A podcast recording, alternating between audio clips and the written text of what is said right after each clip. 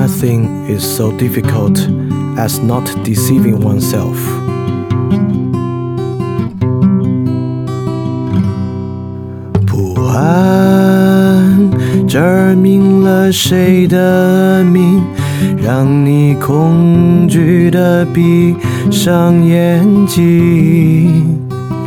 雾伞照亮那个影，词句编织你的艰辛。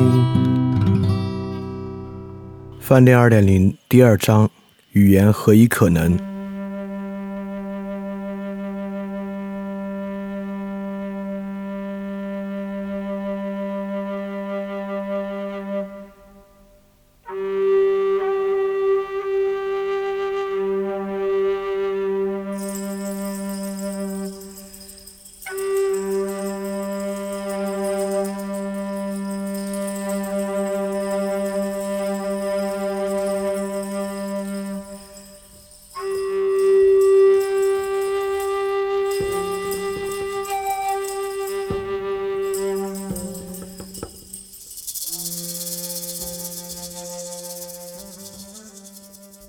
二点零主体节目都配有讲义，讲义可以在 flipradio.dot3adisc.dot.com 下载。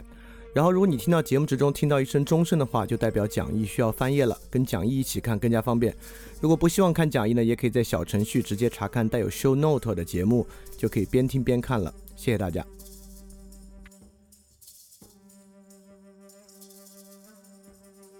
大家周一晚上好啊，欢迎收听新一期的范儿电台，我是李厚成。那因为这个一日谈的原因呢，所以饭店二点零呢稍微耽搁了一点，很抱歉啊。我其实自己还很希望把饭店二点零快点做下去，因为维特根斯坦这个看上去比康德的周期会长，所以说要老是推进不到论语吧，大家也着急，我也着急，所以我还想快点把它做下去。但是既然我们选择要以剧读的方式呢，我们不管怎么说，哲学研究这本不厚的书，我们还是以剧读的方式完成它。所以说其实。还挺需要一点时间的啊，但这个过程，呃，不知道对大家怎么样。反正对我自己来说呢，收获是非常非常大的，能够帮助想明白很多的很多的问题。好，那我们就开始今天的内容。我们今天讲维特根斯坦哲学研究的第二百零八到二百四十一节。虽然每次呢都是讲一定的结束，但在这个结束之外，实际上。也是每集都有它自己的一个主题，每集单独呢，我都从里面找到了一个视角，从这个视角呢来讲这一集的内容。那么整个第九集啊，我们管它叫伦理规则的生成，这个与第八集的关系很大。第八集呢，我们叫做把伦理作为方法。那既然把伦理作为方法，怎么作为方法？这个伦理它的规则是怎么生成呢？就是第九集来回答的问题。所以整体上呢，还是统一的一个。呃，问题意识里面来做，但是我们还是回溯一下，什么叫做把伦理作为方法？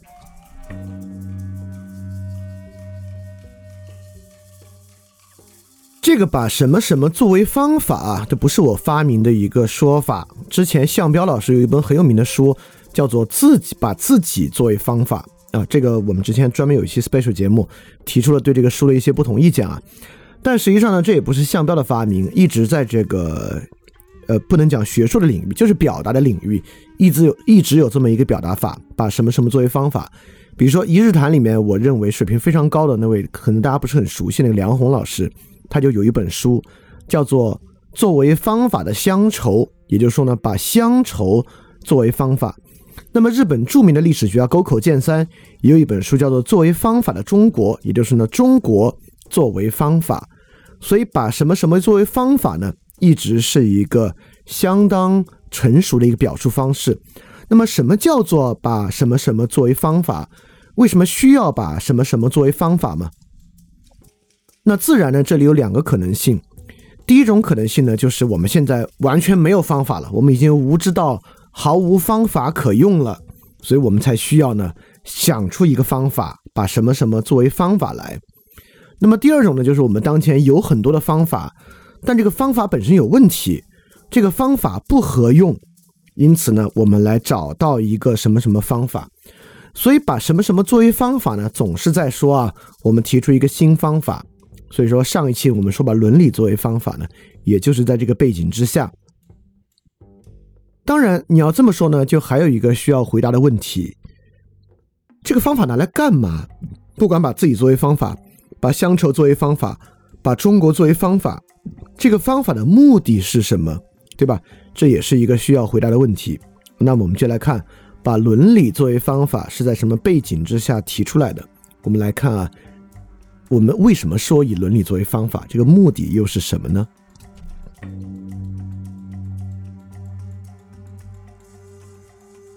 那么我们今天是没有方法，束手无策，所以要来提出各式各样的方法吗？那肯定不是啊。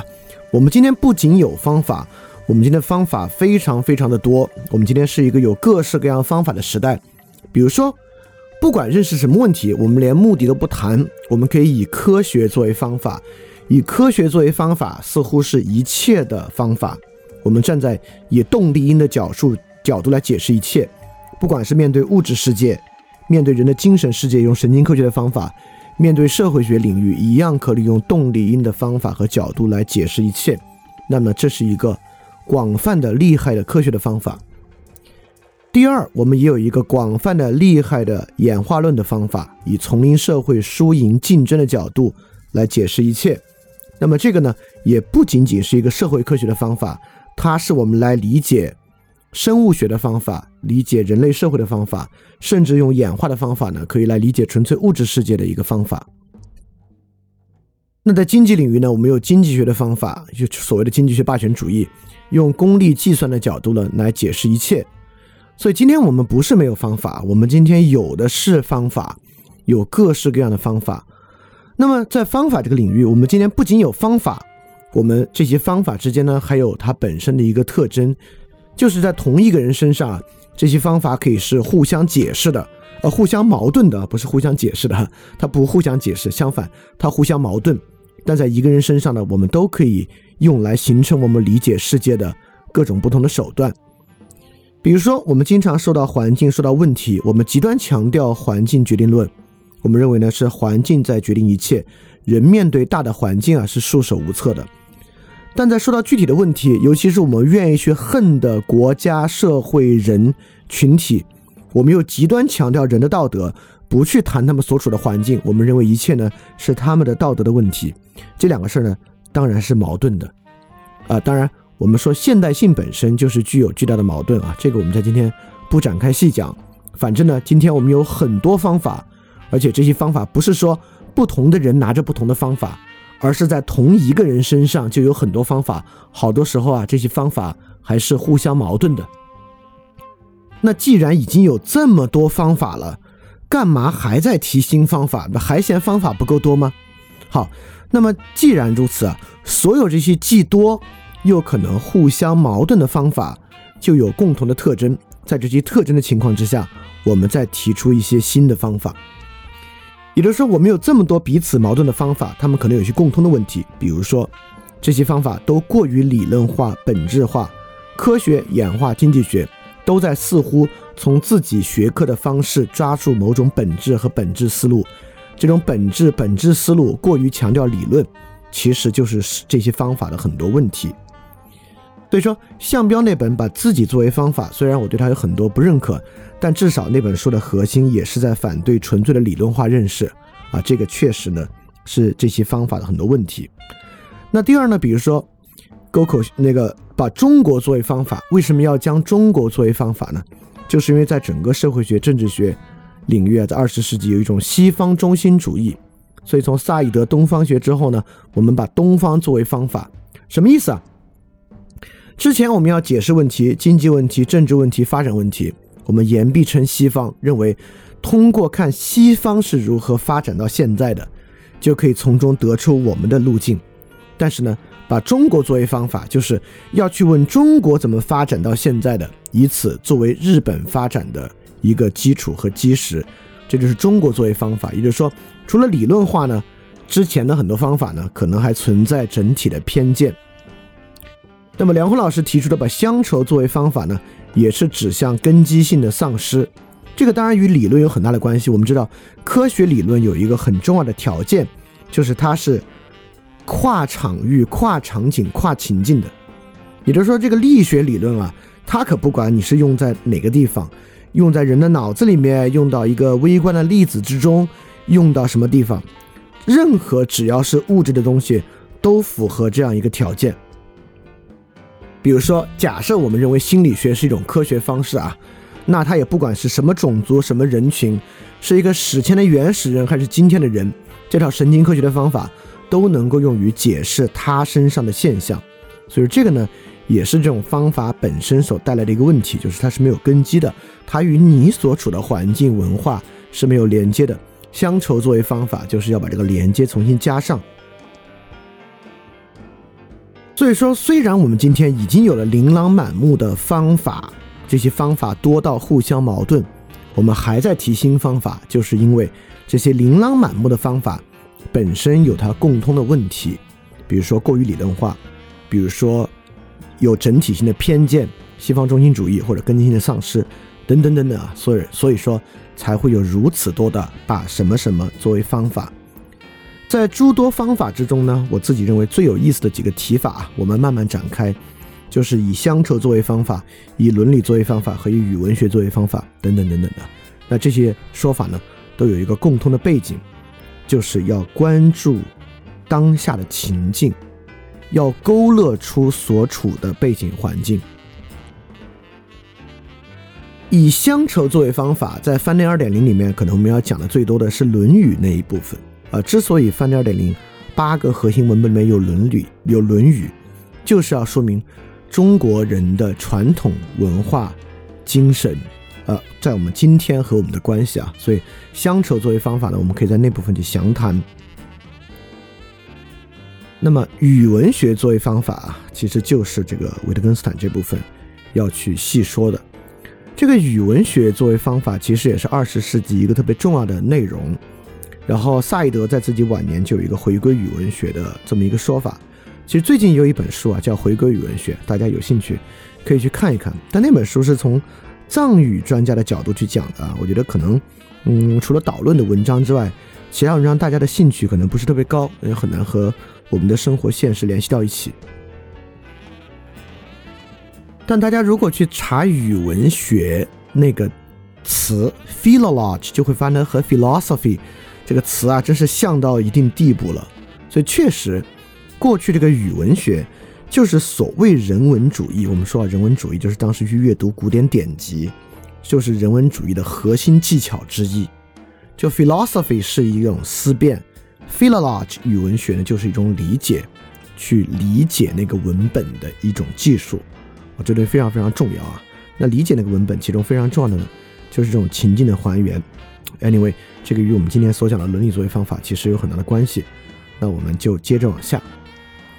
刚才这部分呢，我们讲明白了，呃，我们这期的问题意识，这个伦理规则是如何生成，它就是沿着上一期我们说把伦理作为方法，我们讲了一下为什么要提把伦理作为方法，把什么什么作为方法的背景是啥，然后现在呢，我们就要从维根斯坦这里要资源了。我们现在呢，沿着你维根斯坦的提法，好，这个。呃，一定的规则生成是可能的，那这个规则生成如何可能？我们该怎么去理解这种伦理规则生成的过程，以便解决我们今天理解自身和周边环境的问题呢？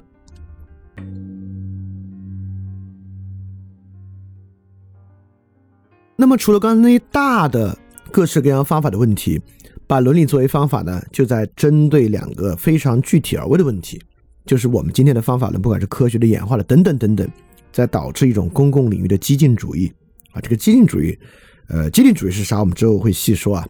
但是它体现为跟伦理相关的是啥呢？我们都知道啊，跟伦理这个词高度相关的就是道德，对吧？那么今天把伦理作为方法呢，就是在解决这个道德相对主义和道德绝对主义。简单来说，道德相对主义呢，就认为人和人之间啊，各自在自己的立场之上有自己的一套道德观念，由于他们的立场不同。他们的背景不同，甚至他们的成长经历不同，因此这些人之间的不可沟通、不可理解。我们之前单有一期维特根斯坦就讲人跟人之间如何可以理解啊。当然，维特根斯坦的思路是来瓦解这个道德相对主义的。呃，因为我们认为人不可沟通、不可理解呢，这这这这就为这个竞争观念丛林社会啊打下了这个良好的认识基础。所以道德相对主义呢，是一个要解决的问题。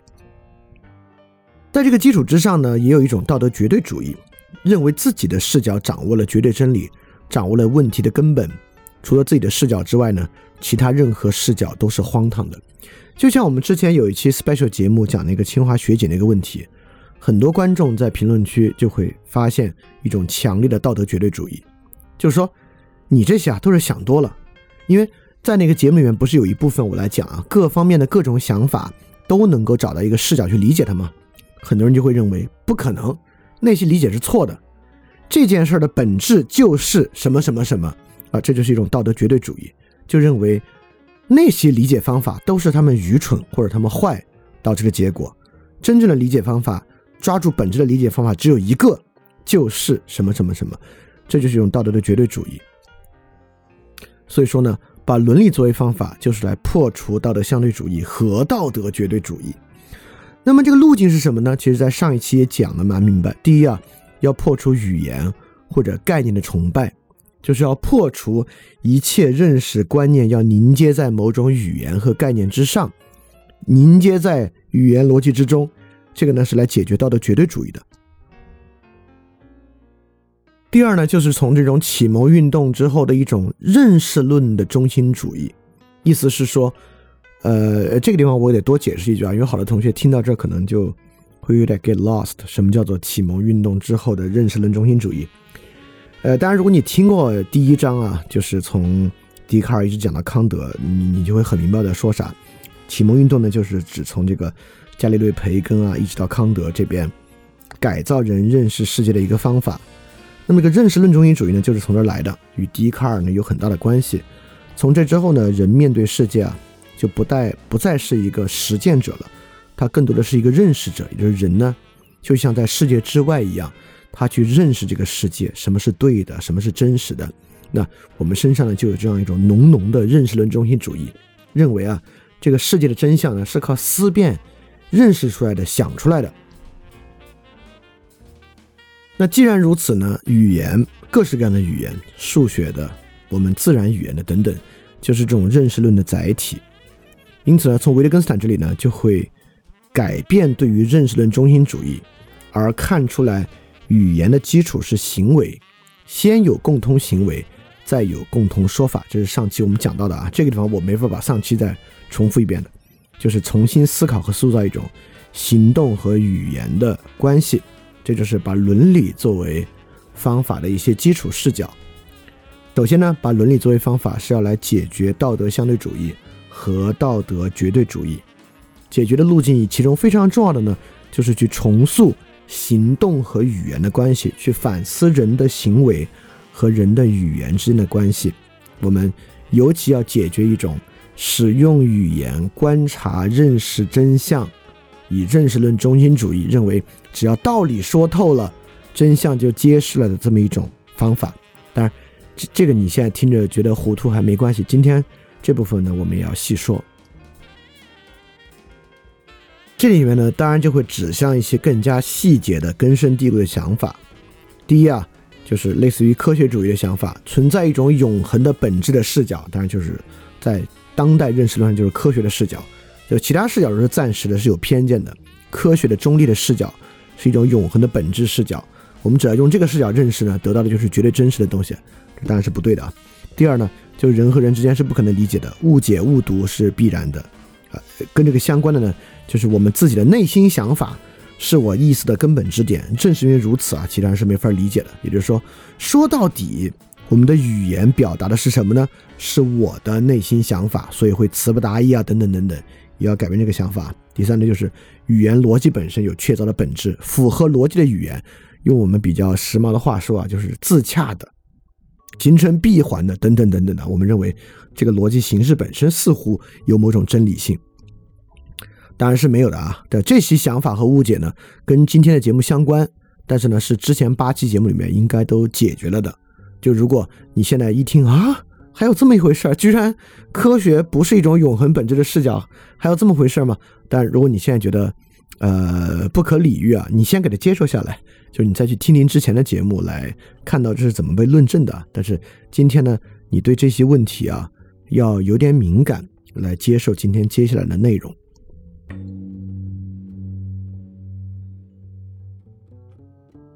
好，我们就来看啊，把伦理作为方法，言下之意呢，就是人跟人之间是能够形成这个什么事情能做，什么事情不能做，什么事情对，什么事情错，等等等等的这种伦理规范的。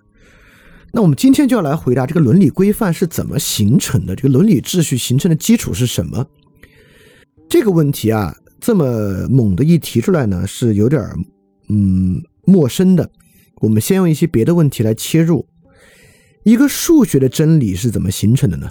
我们都做过数学题啊，它是被证明出来的，它是用数理逻辑的方式把它证明出来的。所以说，数学真理是可以形成的，是我们用其他的数学定理作为基础推演证明出来的。当然，在科学方法中呢，确定的事实也是可以形成的，对吧？它是靠我们。剥除了人的感觉要素，就是之前我们说伽利略区分第一性质和第二性质，也就是说呢，我们不不说冷热，不说轻重，而把它数字化。我们说到底多少度，到底多少斤，就是我们排除人的感觉，把它纯粹数字化衡量之后，衡量世界之后形成的呢，就是确定的事实。道德推断当然也可以形成啊，比如说罗尔斯的正义论就是一种道德推断。这个道德推断包括康德的道德律令啊，为什么不能撒谎？这人不要自我否定等等等等啊，它怎么形成的呢？它也是靠概念之间的纯粹理性的逻辑关系推演形成的。那包括这就很像一个语法的真命题是怎么形成的？比如说，呃，爸爸是男人等等，就这种同语反复的真命题是怎么形成的呢？它是语言逻辑的一部分，也就是说。我们在问伦理秩序是怎么形成的之前，我们确实可以发现，很多有确定性的秩序是可以形成的，啊，而且这呢，很多时候也是我们平时论证啊或者和人说话的一个方法。我们说你这个不够客观，你这个有太多自己的情绪在里边我们说你这话不合逻辑，我们说啊等等等等啊，我们是有很多方法来质疑一个呃秩序的形成。那么伦理秩序呢？我们刚刚也是说了，它是从行为到语言的。那么它的形成过程呢，有以下的问题，我们作为今天的开始。那么这些东西呢，都是伦理秩序形成的难点。我们说伦理是从行为到语言的解释。那么一个行为只有一种解释吗？当然不是，对吧？就像清华学姐是个很好的例子啊。就她的行为只有一种视角去看待吗？当然不是。很多人认为是恶意的，很多人认为是报复，很多人认为它是本着这个女性的整体考量等等等等。所以一个行为呢，不止只有一种解释，那这个伦理秩序的形成就很麻烦。呃，不同的人有这么多解释怎么办呢？对吧？那么这些行为解释，尤其是很多解释互相冲突，在对错上就很麻烦。嗯，比如说你要认为他的行为呢是本着所有女生的福祉，那当然是值得理解。那他的行为呢是一种恶意的报复，那当然就是错的。那这两种东西是一种截然相反的、对立的解释，怎么办？我们怎么判断哪个解释对，哪个解释错呢？那么再说，有那么多不同的行为，我们该判断哪些是一致的行为，符合伦理的行为呢？就比如说，很多男生说啊，现在女权咄咄逼人，到处都搞得风声鹤唳的，那女生就会认为没有啊，很多都是实实在在的威胁，怎么会认为那是风声鹤唳呢？对吧？也就是说，对行为的一致性啊，大家判断是有分歧的。那伦理在里面怎么来形成呢？对伦理规则的形成啊，伦理秩序的形成啊，在我们日常生活中呢，当然是一个其实和生活关系贴得非常非常近的问题。但这些问题呢，天然就有这些障碍。那我们就要从维特根斯坦这个书的这些章节中来看到对于这些问题解决的方法。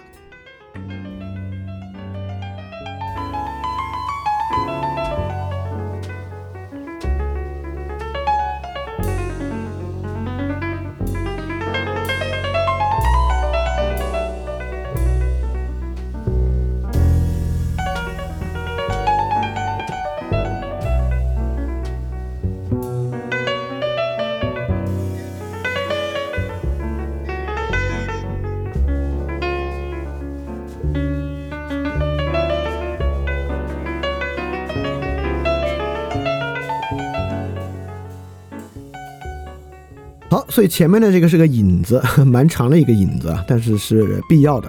我们今天谈规则的生成，因此上一期呢，我们遏制了一种个人向内探索的冲动，就是我们要把每句话拆开，成为它背后的意思、它的本质、它言说的这个呃核心的意义是什么。我们不这么做，我们诉求一种在人与人之间能够达到公共性的理解，这个公共秩序在和人之间形成。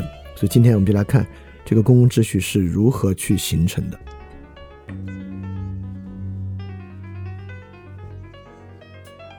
所以今天我们来讲的呢，就是哲学研究的二百零八到二百四十一节，来看维特根斯坦如何论述一种规则生成和形成的过程。那整个这个部分呢，我们又把它分成两个小的部分啊，这是我们一直以来剧读。维特根斯坦哲学研究的方法，就是因为哲学研究第一部分就是从第一节到第六百多节，中间就没有再子章节的划分了。我们每次做剧读呢，都做一些子章节的划分，来让这个主题更加鲜明。那今天的部分呢，我们分成两部分，第一部分呢是二百零八到二百二十二节，这部分呢是在讲我们对于规则理解的转向，就是我们怎么理解规则和我们的关系，要有一个关系的转向。第二部分呢？是二百二十三到二百四十一节来讲规则生成的背景。当然，我再次强调啊，不是说这是唯一划分这些章节部分的方法，而是站在规则生成的角度，可能二百零八到二百四十一这么划分是更有道理一点的。维特根斯坦这本书呢，它的片段性比较强，当然也能够保持他理解的多义性。实际上，如果换个话题呢？甚至可以有，不是甚至啊，就一定会有别的章节划分的方法，所以这个绝对不是说我一边做注释啊，一边做了一个这个，呃，官方永恒的维特根斯坦哲学研究第一部分章节划分的方法，那不是啊，只是为了服务于今天我们的话题。那第一部分规则理解的转向，也就是说，我们怎么会遵守规则呢？啊，我们今天最寻常的想法。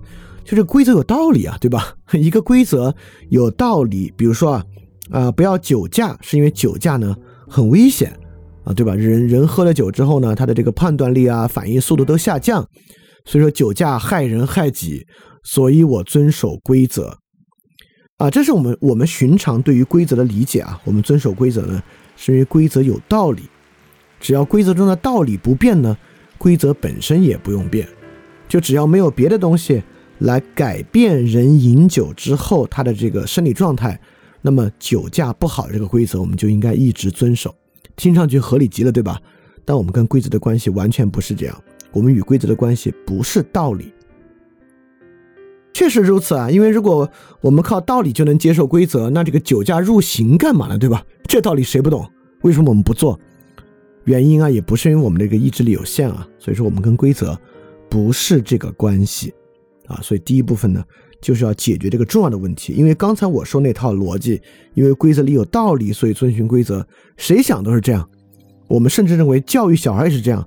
你要跟小孩多讲道理，让他懂了道理呢，他就能懂你给他制定的规则。Bullshit！我们从小这么生长起来，我们完全知道不是这么回事儿啊。所以我们确实第一部分要来转变我们跟规则关系的理解。因此第二部分呢，就是来探索这个规则。生成的过程，尤其是再次回到这个主客一体性来看规则生成的过程。所以说，我们要接触到一个真正的挑战。这个规则生成的关键就在于如何让规则变得明确，这很重要啊。这个讲到呢，我们再细说。现在我说把规则变得明确呢，稍微这个嗯还不知道在说啥。我们讲到那儿细说规则的明确性是什么。所以这一期很重要啊。因为整个哲学研究这本书的核心是克服哲学病、克服本质追寻等等等等，但看上去呢，维特根斯坦在这部分提供了比这个克服哲学病更多一点的东西。也就是说，如果我们要建立良好的这个伦理规则和伦理秩序，那我们要做的事情呢，也比克服哲学病要多一点啊。关键就在于那多的那部分是啥了啊。因此，我觉得。这些部分是整个哲学研究这本书的精妙之处，就是哲学研究这本书克服哲学病的部分，很容易走向纯粹的相对主义，而这些也是很好理解的部分。克服哲学病之后，如果不多做一些呢，我们绝对会走向相对主义。今天我们还会再遇到这个问题。今天第一部分结束，就会落到一个纯粹相对主义之上。因此，维特根斯坦这本书为什么不是一本相对主义书籍，就在于比克服哲学病多一点点的部分这些呢，是哲学研究里面的真正精华和精妙之处。就是现在第二部分讲规则生成的那一部分。所以我们来看，怎么样超越克服哲学病，能够去多做一点点。好，我们来开始今天的内容啊。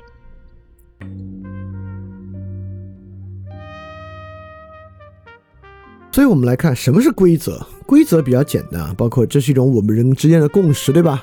包括什么可以做啊，什么不能做，或者什么以何种方式做。那伦理规则呢，更多关于对错，什么可做，什么不可做的一种共识。就像刚刚我们讲啊，我们认为规则里边是啥呢？这是一种向内探究啊。我们认为规则里面是道理，只要大家都认可一个道理，就形成了规则，形成对规则的共识。好，我们简单来拆一拆这个道理啊。当然不是如此。比如说，我们都认可，是不是不可滥杀无辜呢？对吧？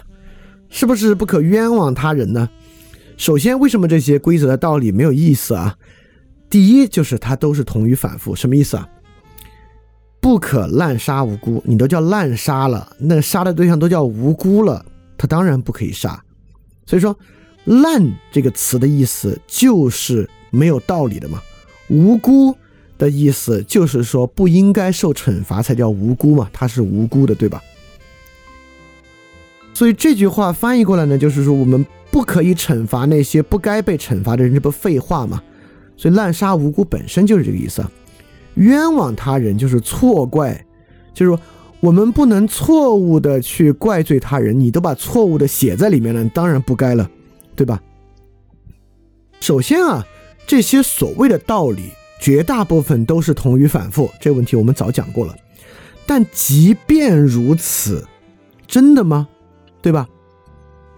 真的不可冤枉他人吗？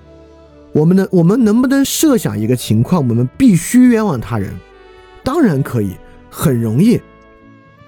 假设现在我和另外几个人，假设我和另外五个人吧，我们被一帮匪徒捕住了，捉住了。这帮匪徒啊，错怪我们，认为我们杀了他们的一个人。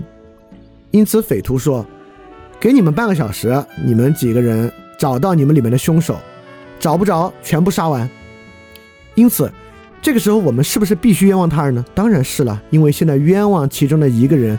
可以拯救所有人，虽然不是必须做，当然你们可以选择所有人一起为了你你们清白赴死，也是一个可行的选项。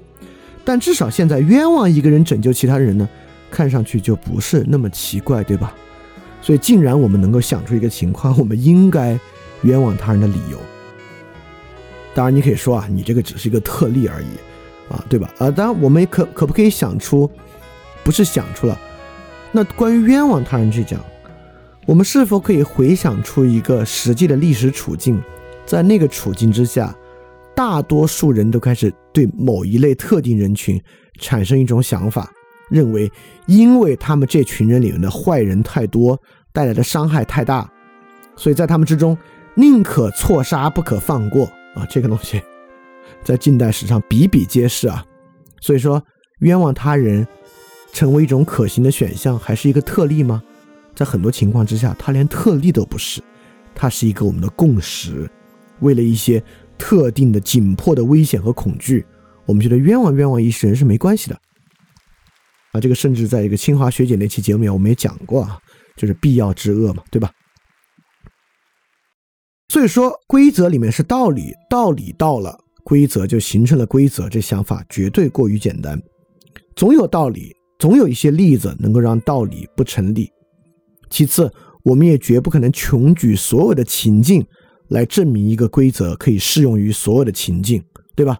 所以说，我们对于过去理解啊，认为规则内部是道理啊，很可能就是我们所认为很多规则不能求得共识的一个原因。这个出发点就是错的，认为规则里面是道理，这个出发点就有错误。那我们来进入第一部分，来看看我们与规则的关系到底是什么。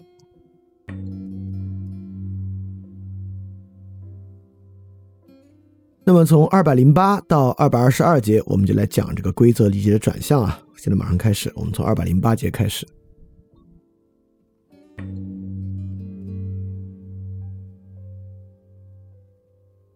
刚才我们讲到，我们说一个规则有道理，你能够确定它在所有情况之下都有道理吗？那我们就要来穷举所有情况了。但穷举所有情况这个事儿啊，肯定是不可能的。这个修魔早就已经论证过了。啊，因此呢，二百零八节接着二百零七节，二百零七节之前呢，我们其实在说啊，这个人啊是先有行动，再有语言的。就是维特根斯坦已经在说了，我们要教人规则呢。就先得有合乎规则的行动，在这个合乎规则的行动之中呢，教他什么叫规则。但这里维特根斯坦马上继续问啊，说那我们是在用合乎规则这个事儿来解释命令和规则了？但是合乎规则，什么叫一个东西合乎规则呢？就是要与规则的情况表示一致和一样。我们又怎么给人解释啥叫一致，啥叫一样呢？对吧？我们经常日常的伦理这个争论之中也有这个问题啊。我们就说这俩事儿是一回事儿，因此很多人就提出不是啊，你怎么能把这两个例子连到一起来说明问题呢？它俩事儿就不是一回事儿。对，关于一致和一样，确实也不是一个那么简单的问题。那我们能不能得出什么叫做情况一致和一样的标准呢？那肯定是不可能的。但这里呢，维特根斯坦主要想说一个问题啊，就这个解释的无穷回溯问题。意思是说，好，我们假设维特根斯坦你说的对，我们是用合乎规则行为来解释什么叫命令，什么叫规则的。但是如果你不来定义什么叫一致，什么叫一样，我们咋知道什么叫合乎规则呢？对吧？我们都不知道一致性，我们怎么知道它合不合乎规则呢？所以这个解释就得再退一步。解释的无穷回溯，因为我们觉得我们不能理解一致，就不能理解合乎规则。所以这个地方呢，就有一个一个想法，就是个理性主义和经验主义，对吧？我们觉得有两个方法：第一，先有定义清楚的一致，我们先把一致和规则这一词儿定义清楚了，我们就可以拿着这些定义去谈什么是一致。啊，我们经常有这样想法，就像我们经常讨论问题，我们就开始说，这个词儿先必须有清楚的定义，如果没有清楚的定义呢，就没法讨论。这个呢，就是先有词儿，再有对行为的理解。第二个呢，就是经验主义的，我们先要有一致的体验，我们才定义呢，这个就叫一致。先有行为呢，再有概念，这个是很修魔的一个想法。那维特根斯坦就认为。这俩事儿咋就不能一起教呢？维特根斯坦认为没有什么现有词或现有行为的，它都是在一个过程之中。维特根斯坦就举了这么一个例子：我们怎么教人什么叫一致呢？尤其是如果他还不通，在他还不通语言的情况之下，就像我们教一个小孩啥叫一致，维特根斯坦就举了一些例子来教。这个例子呢，其实就是一边做行为一边教词汇。也就是说，你只给他看一些一样的颜色、一样的长度、一样的形状，在指导他照原样继续做。比如说，我给他指一堆，你看蓝色、蓝色、蓝色、蓝色，然后我再拿给他一堆各种五颜六色的色块，我指的那些问他，告诉他找出一样的颜色。哎，这个人哦，他比如说他指的一个蓝，我说对，我先举起大拇指说对。哎，或者我给他奖励，给块糖，说对，这就叫一样的颜色。维特根斯坦就是举这个例子来说明，在这个过程里面，你说是先有一样的体验，还是先有一样的词汇呢？就很难分得出来，对吧？感觉这个词和体会啊，就是一次性教的，实际情况呢也是如此啊，这就是一种典型的主客一体的概念。好，为什么要来说这个问题？我们从刚才那些那么宏大的这个规则如何生成，为什么突然要说到一致性这个词儿，是一边做一边教学会的呢？这里非常关键就在于我们解释到什么地步是足够的，也就是说，我们规则要生成，当然一定涉及到对规则的解释，解释到什么地步是一个足够的、充分的解释。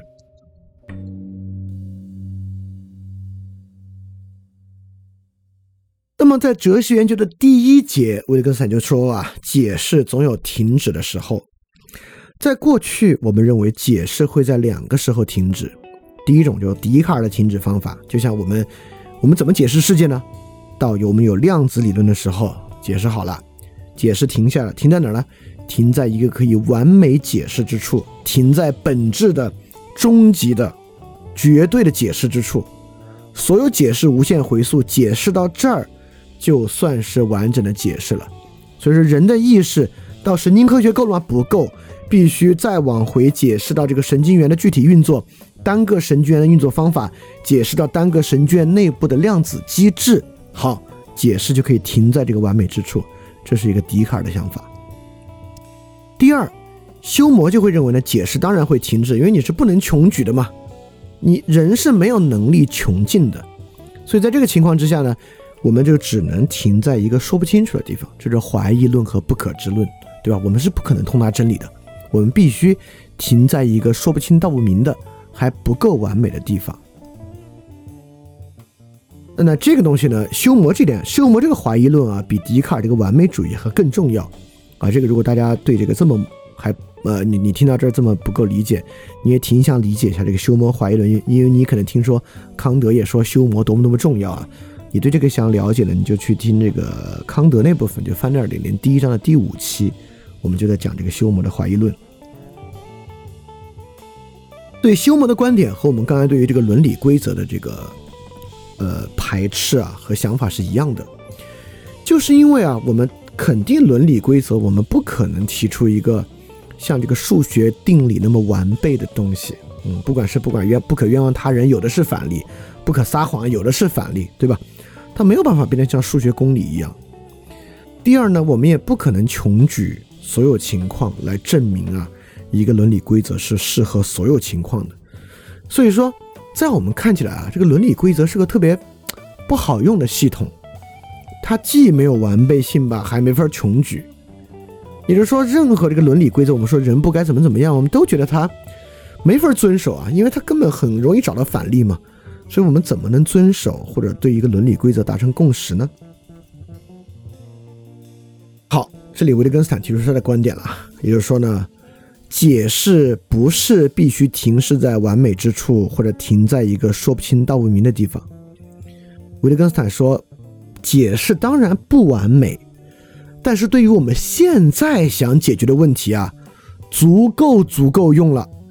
也就是说，解释并不像修谟可说，只要不穷举，就会留下很多问题。维特根斯坦说：“确实，我们不可能穷举，因此这个解释是不完美的。但是这个解释对于我们现在想要的目的来讲，已经足够用了。好，我们现在就来看这可不可能的一个问题。维特根斯坦在二百零八节有一句很难理解的话，当然如果你要自己读的话，你可能都没有注意到这句话，但这句话是个关键。维特根斯坦说：我们应该把做省略记号的等等。”和不做省略记号的等等加以区别。你看啊，当我们说什么什么什么什么等等，我们用等等这个词的时候呢，其实就是说我们没没法穷举。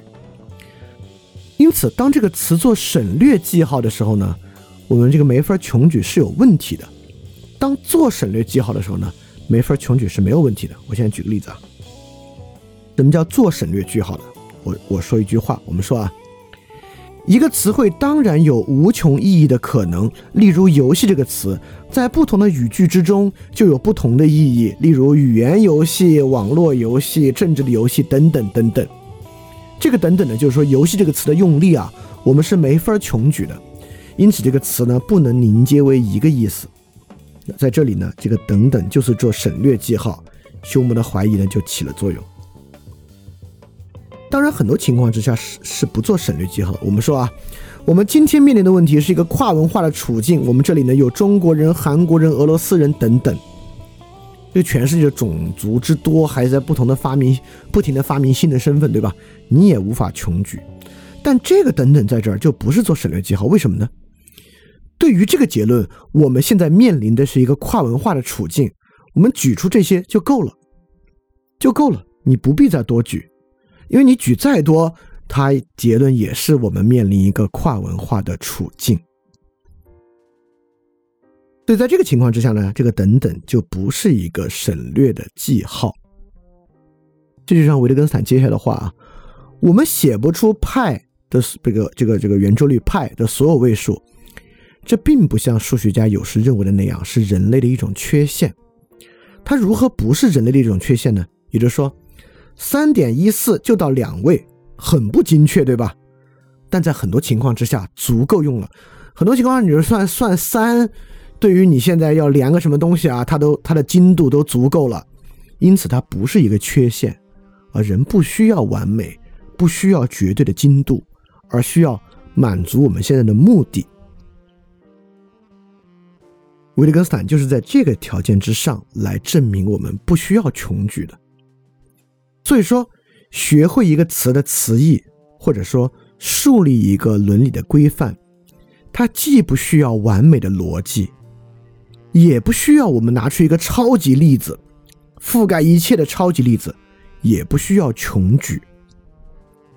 很多时候，有限的例子足够我们在面对现在的问题之下，在解决现在问题之下，来提出足够使用的含义，或者提出足够清晰的规则了。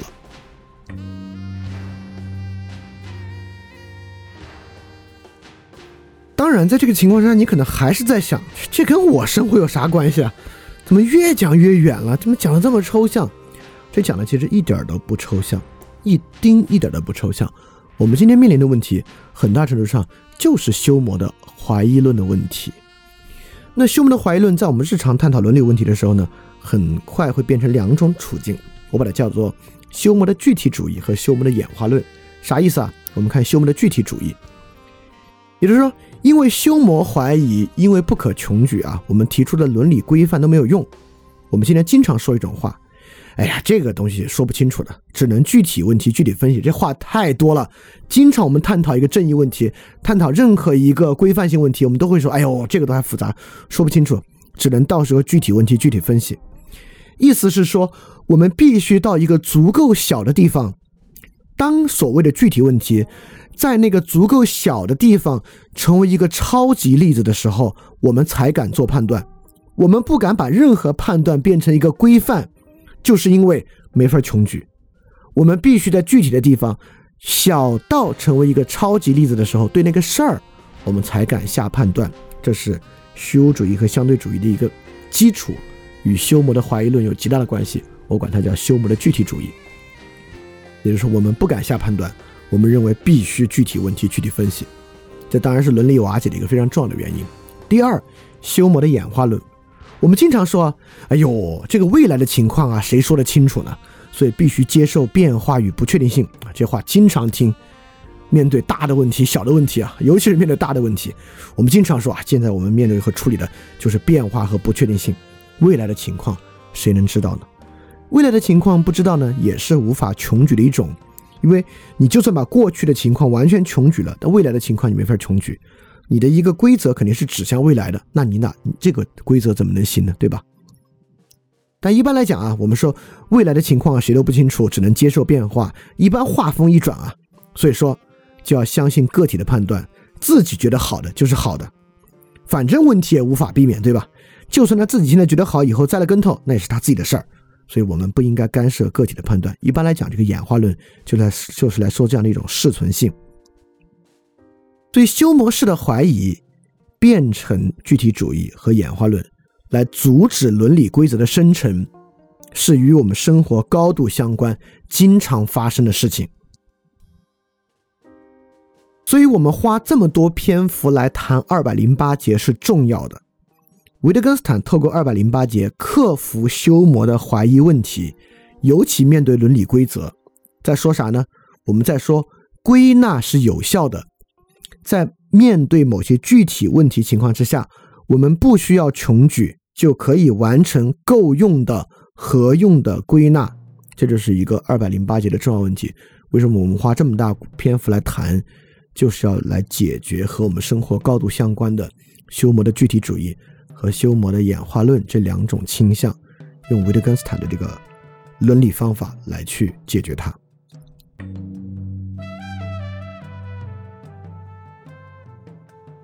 但是，但是二百零九节，我们马上要踩刹车，因为一旦我们开始说哦，归纳是有用的，好，那在某某些地方，我们是可以把握住物质的本质的，马上踩下哲学病的刹车。是的，归纳是有用的，但绝不代表我们有一个所谓更深的认识。就像维特根斯坦在二百零九节说。难道理解不是超出所有例子吗？一个非常奇特的表达，当然是超出例子了。但就这些吗？难道没有一种更深入的说明吗？难道不必对我们的这种理解的说明有更深刻的理解吗？维特根斯坦言下之意就是不必。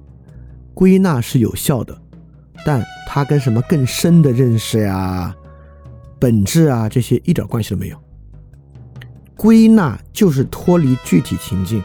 脱离实际的例子，对，因此归纳在这个例子，在这个意义之上啊，你管它叫超出例子也行，你管它叫模糊的例子也行，你怎么说都行，反正就是用词不那么重要。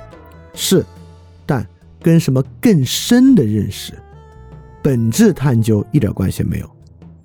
维特根斯坦举了个很刁钻的例子啊，我们认为有某种更深的本质的认识，是不是有点像我们把一个没有边界的东西？说成超出任何长度的长度，有一种无限的长度啊，对吧？不是，有一个东西边界变模糊了，不代表这个玩意儿长度是无限的。因此，归纳是有用的。归纳东西脱离实际范例之外，不是无限的，跟本质一点关系没有。归纳就是一个不明确的方向。归纳为我们提供了一个方向。但没有提供任何本质啊，这个区别非常大啊，大在哪儿呢？你看，我们刚才说了，这个规则怎么起作用呢？规则有道理，对吧？比如这个酒驾，你看人啊，神经反应啊，生理啊，它的这个反应力下降，因此它危险啊。我们好像抓住了酒驾的本质，没有这回事儿啊，没有这回事儿。它提供了一个方向，它提供了一个思考的方向。哎，酒驾似乎是这个。危险的可以从这个方向往下探索，但危险不是酒驾的本质啊！因为我甚至很多人酒驾之后开车很快乐，快乐难道不是酒驾的本质吗？没有本质，它都不过是不同的方向而已。方向很难说本身有啥本质啊，东西南北有啥不同的本质？没有，方向 just 方向而已。对，所以二百零九节立马踩下哲学病的刹车。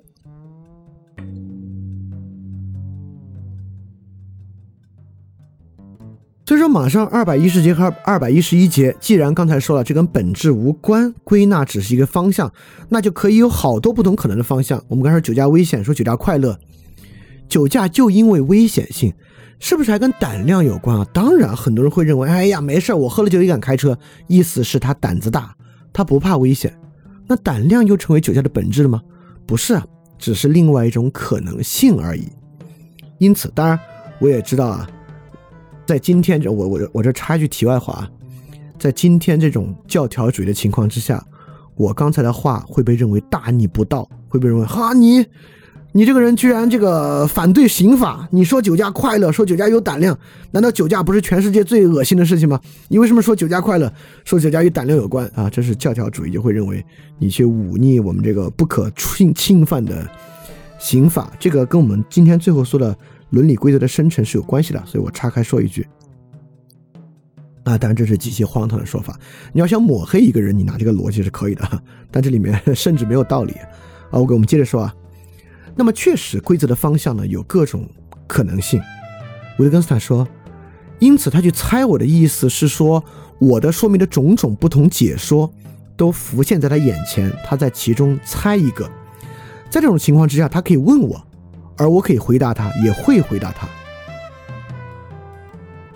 就像我们刚才我们说人不应该酒驾，那另外就可以问：是人不应该有危险，或者人人不应该太大胆，还是说人不应该太追求快乐呢？都是可能的。我可以回答他，我也会回答他，我就会回答他说：我们在这里主要是说危险这个事情。因此，不是本质就在于方向不会是单一的。理解也可以走向不同的方向，它是需要进一步解释，也可以进一步解释的。它与本质论最大的区别就是在本质之外，其他方向是荒唐的。就像清华学姐，就有很多男性在评论里认为，这个事儿本质就是冤枉，跳出冤枉用任何方式来理解都是荒唐的。维特根斯坦这人就不会这样想，他的价值绝对不在于包容和心态，跟这些 cliche 这些陈词滥调没关系啊。我们接受这个想法不是因为他，哎呀，好有同理心，好包容啊，一点关系都没有，就在于它本身就如此，它本身就不是本质论的，而只是一个方向而已。是什么呢？正因为如此，就像在二百一十一节说，无论你怎么教他，你怎么知道他将继续下去呢？你怎么能知道他会怎么继续下去呢？这里要说我没有根据，答案是我的根据很快就会用完，接着我将行动。没有根据，意思是说，在这个情况之下，你千万别认为，因为我把我的视角告诉你了，你如果不跟着我的方式做，你就是傻。因为即便你说危险啊，这个世界上就只有一种危险吗？那酒驾危险有的是不同的危险，他从哪个方式往下理解呢？都是不一样的。所以说，这种方向性啊，不是本质，不是动力因，不可能确保任何一种结果的发生。这也回到了上期和上上期讲的，我们怎么知道一个规则是什么规则呢？你必须通过实践去验证。规则既不是一个无限的共识，也不是一个确定的共识，规则必须通过行动去不断的澄清。规则本身可以解释。但解释也绝对没有一个终极解释，把这个规则的任何歧义都排除了，不可能，必须借由行动再次验证。所以面对规则，不是靠道理，不是靠本质，是靠各种不同视角。这些视角可以解释，但解释完了也不能得到一个根本规则，它要靠行动验证，在行动之后去再解释。所以规则不是一个无限共识，而是一个动态的，需要不断澄清的东西。比如说，他要通过解释，再通过行动验证，在行动之后再解释。但我们想一想啊，这个法律不就是这样吗？靠立法、司法，在司法之中做司法解释，它是另外一种立法方式去推进，对吧？挺好的呀。就我们觉得法律是合用的，法律规则是合用的，因此靠解释、行动再解释，它从来没有通达某种本质真理啊，又有何不可呢？实际运行在我们社会中的。规则也不是一个完美规则，它也是靠解释、行动再解释推进的，在很多国家都推进的非常好，这又有什么关系呢？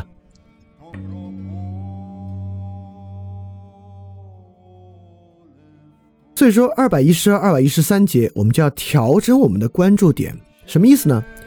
当我们谈论伦理、谈论规则。从认识论的角度来谈，我们特别关注这规则足够清晰吗？定义清楚吗？足够无争议吗？排除一切其他可能吗？我们特别在意这些东西。但维特根斯坦立马举了个巨刁钻的例子，他说：“当一个让我害怕的人命令我继续这个系列的时候，我做的很快，很有把握，缺乏根据，这事儿一点不令我困扰。”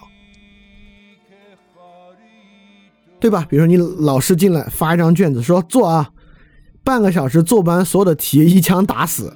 哇，这个时候你开始疯狂在纸上写，这些题对不对啊？你都想不了了。你现在就在想我怎么能快速做完，对吧？维特根斯坦通过这个例子说明啊，不以认识论角度谈规则，从实际生活之中，规则的内容之外条件多得很，规则有各式各样的考虑，除了是不是足够清晰、足够无争议之外。有各式各样与规则相关的东西，以认识论角度谈论规则是很狭隘的。所以说，我们来谈论伦理规则的树立，绝对关注点不在于我们能得得到足够清晰的伦理吗？它足够无争议吗？它能够穷举所有规范吗？这些甚至都不是考虑的单独方向。而且维特根斯坦还在下面说。这个规则当然也可以是模模糊糊的，需要探索、不断试错、明白规则。这个过程不会让人觉得荒唐。有各式各样的游戏，电脑游戏啊，尤其是动作游戏，它就是设计为要通过不断的试错去明白一个模糊的规则。这个时候，玩家一点没有说：“哎，你为什么不一上来就告诉我是啥规则呢？”玩家对于通过试错去不断明晰规则的过程根本就没关系。对规则不仅不用从认识论的角度要足够清晰，规则还完全可以从很模糊的方式去洞悉、去慢慢探究，都是可以的。当然，你看我在说啊，很多游戏设计为要通过不断的试错去明白规则。今天也有一种逻辑的认识核心论啊，哎，别人想试错，哎，你在这个一日谈第一期节目里面不是讲不应该去试错，试错的技术压抑着我们的目的吗？哈，你看发现了这个泛尔电台的这个矛盾，泛尔电台就是一个这么一个在很多地方啊都矛盾的电台，所以他的话不必听。你知道今天的人有多么醉心于发现了悖论啊？太聪明了！你看我指出了他的悖论，挖起了他。就是，这就是维特根斯坦讲的一种哲学病，就尤其是这种哲学病，还是这个遣词造句法的哲学病，认为只要用了一个词汇，它背后就是同一个指向，就是这个，就是一个意思。你在这里说可以试错，你在那说不要试错，你自相矛盾。这、这、这、这是这种非常低级的哲学病和非常低级的这种逻辑认识论中心主义啊。这个词在这两个语境之下是完全不同的意思啊。再加上，即便他在这两个语境下是一个意思，他为了表达不同的目的，说这里可以，那里不行，也完全没有问题。就是人的说话不需要取得这样的融贯性，这样的融贯性是没有意义的啊。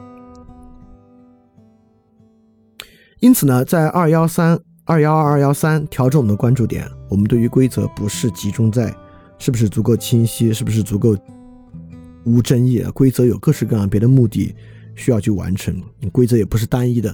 很多时候，规则有前后的优先级和顺序。像这个老师逼着你半个小时做完题，那这个速度的规则大大盖过了这个准确性的题目证误的规则，对吧？我们可以在很大略的情况之下探索规则，都是可以的。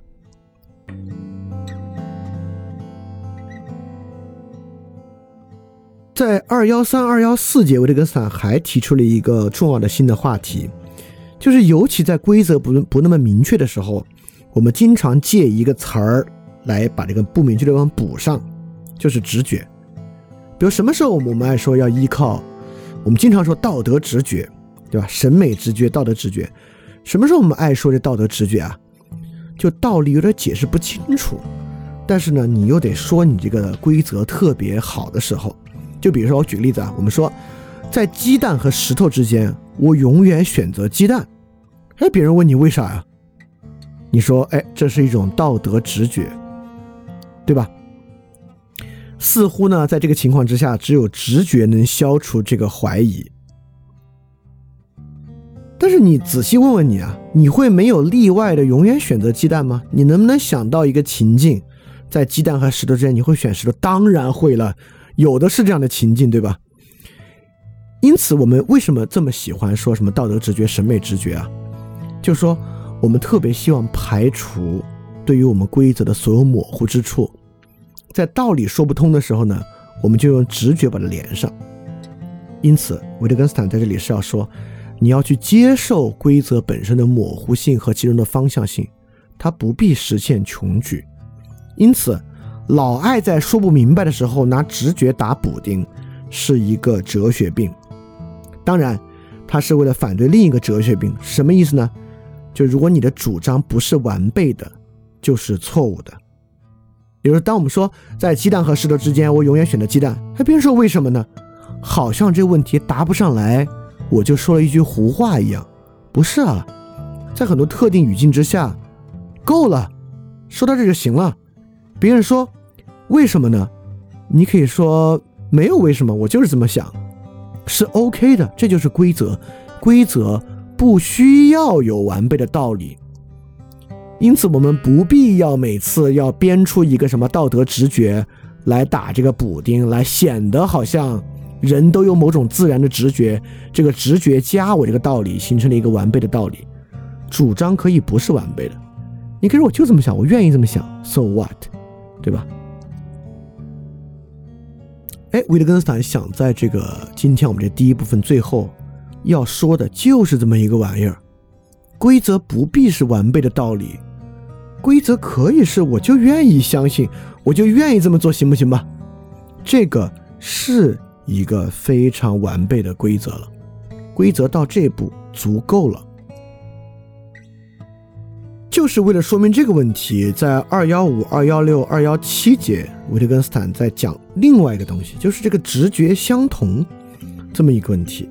就像我们刚才举例子啊，在鸡蛋和石头之间，我选择鸡蛋，那你咋知道？别人除了问你，别人可以问你好的问题啊，其中一个是为什么呢？另外一个问题是，你怎么判断谁是鸡蛋，谁是石头呢？对吧？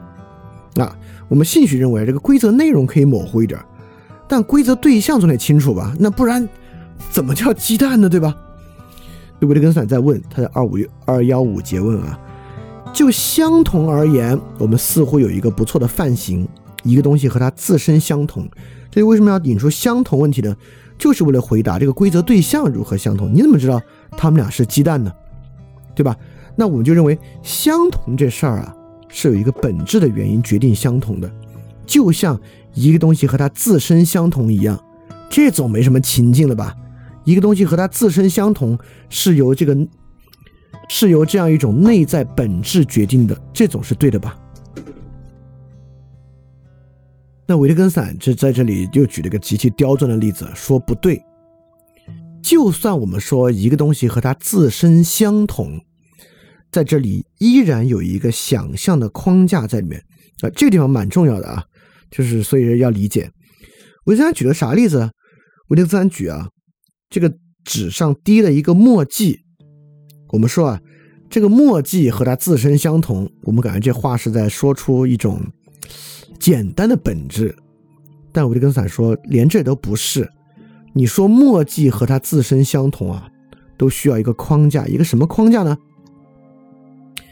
也就是说，如果这个墨迹所在之处原来是个窟窿，而现在这个墨迹刚好嵌在里边，看上去正好就是窟窿那个样子，我们才好说它相同相吻合。也就是说。当我们说一个东西和它本身相同的时候，就像一个墨迹，我们说这个墨迹和它本身相同，一个墨迹和它自己的边界相吻合。你至少这里把这个它的边界给想象出来了。因此，和它自身相吻合，你不仅在说这个图形自身，也不单单在描述这个图形的情境，而是你在这里已经想出了一种。相同的匹配模式，所以讲这个匹配模式为什么这么重要呢？也就是说，我们总认为相同，这个苹果和那个苹果为什么相同？因为它们具有某种本质，对吧？我们可以这个验苹果的基因嘛？它们同属于这个生物学分类的苹果这一属，我们认为，你看这个相同啊，我们是有这个客观标准来决定相同的。但这地方的基因不过是一种 pattern，就像我们想象出一个物质和边界吻合而已。当然，一个的接受了完美的科学教育人会觉得这个基因还不是本质吗？不是啊，我们已经已经说过了。你对一个渔民非要说这个金鱼不是鱼，你们不是捕鱼，你们是捕哺乳动物，这话没有意义的啊。就是在他们的世界里面，金鱼是鱼挺好的，不必金鱼是哺乳动物。我们都说了，这个物体的分类和人的目的有关。而并不存在任何本质，所以相同啊，维特根斯坦就认为相同是不具备什么内在本质的。他举一个例子，就是为了说明这个原因。这个原因呢，最后还是想要说明，即便针对对象，比如说我们怎么样遵从一个规则，我们也会有把道理说完的时候，我们就被逼到墙角，亮出底牌，我就会说，反正我就这么做了。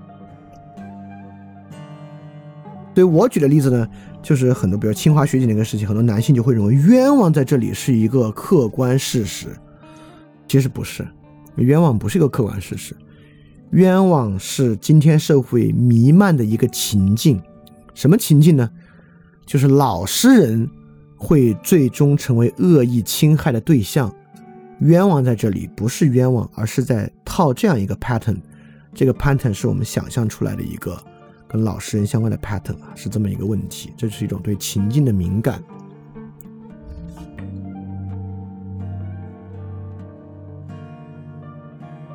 所以折腾了这么一通，这个二幺八、二幺九、二二零，就维特根斯坦又说什么直觉也别用啊，也别想这个什么相同具有本质啊，折腾这么一通，维特根斯坦想说啥呢？维特根斯坦说啊，面对规则，我们当然可以做很多解释，但你一定要明白，它只是一个解释，跟任何本质都无关。这里面呢，还有一种根本的混淆和哲学病。就维根斯坦说，一个系列的开头部分仿佛是一条铁轨可见的部分，而铁轨却一直延伸。渐渐到不可到不可见的无限之处。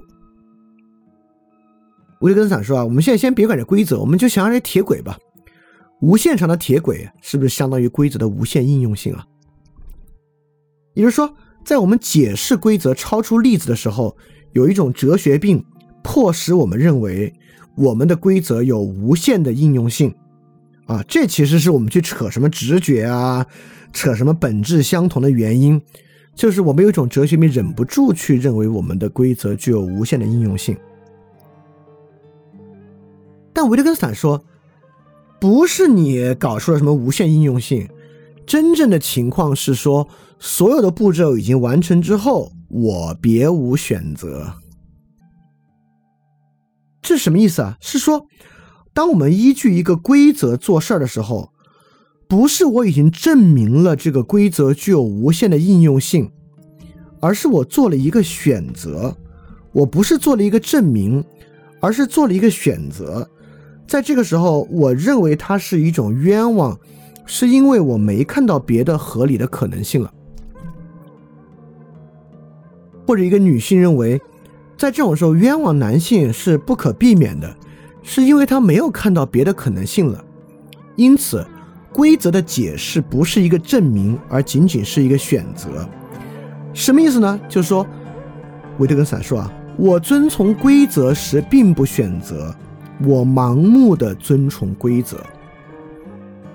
也就是维特根斯坦就说明了，规则的遵守都有一定的盲目性。盲目在何处呢？就在于你没有看到别的可能。我们也知道。当没有别的可能的时候，选择就不是一个选择。一般什么叫选择？比如你是商场选择买手机，你你也都买得起，都挺好看，A B C D，你选一个叫选择。当只有一种可能，比如必要之恶，那肯定是逼到只有一种可能的时候，这就不叫选择，这是盲目的。但在这里，盲目不是一个坏词，这不是世界末日，不是问题。当我们选择遵从规则的时候，我们就是有点盲目性的在遵从规则，fine。生活中很多时候可不就是要做出这样的选择吗？这个选择本身是有点盲目性的，没关系，是可以的。所以，首先不要认为我们是做了证明，在证明了某种真理之后，洞悉了某种不了不得的道理，所以做了一个决定。就像我们认为，我们认为丛林社会无法避免，因而遵从了竞争的规则，我们就认为，你看，我们了解一个道理。这个道理啊，就是我们知道从演化、基因等等方面，这个丛林社会是被证明的，就是这就是这样，所以我遵循它的规则。不是的，这里面是有盲目性的，就是我现在反正想不出别的可能，所以我就按丛林社会的方法来。对，最后在二百二十节，维特根斯坦这个话很重要，他说。这种解释本来要凸显的是以因果方式决定和以逻辑方式决定之间的区别，也就是我们在解释我们为什么遵从规则，是说我因为这些原因做了一个决定，这些决定导致我的结果。我之所以这么想呢，是因为我想不出别的可能了，所以我决定遵守这个规则。它是有盲目性的，而不是我想出了一个逻辑完备的道理。在道理之上，我生成了一个规则，所以我决定遵守这个规则，因为它太有道理了。所以，任何聪明的人都应该和我得出一样的决定。我的这个规则是没有任何盲目性的、完备的规则，没有这回事儿。所以我们看待规则呢，就要接受规则的盲目性。认为规则是一种证明呢，就是一种根本的混淆。所以，整个第一部分维特根斯坦基本上在说明。这么一种重要的问题。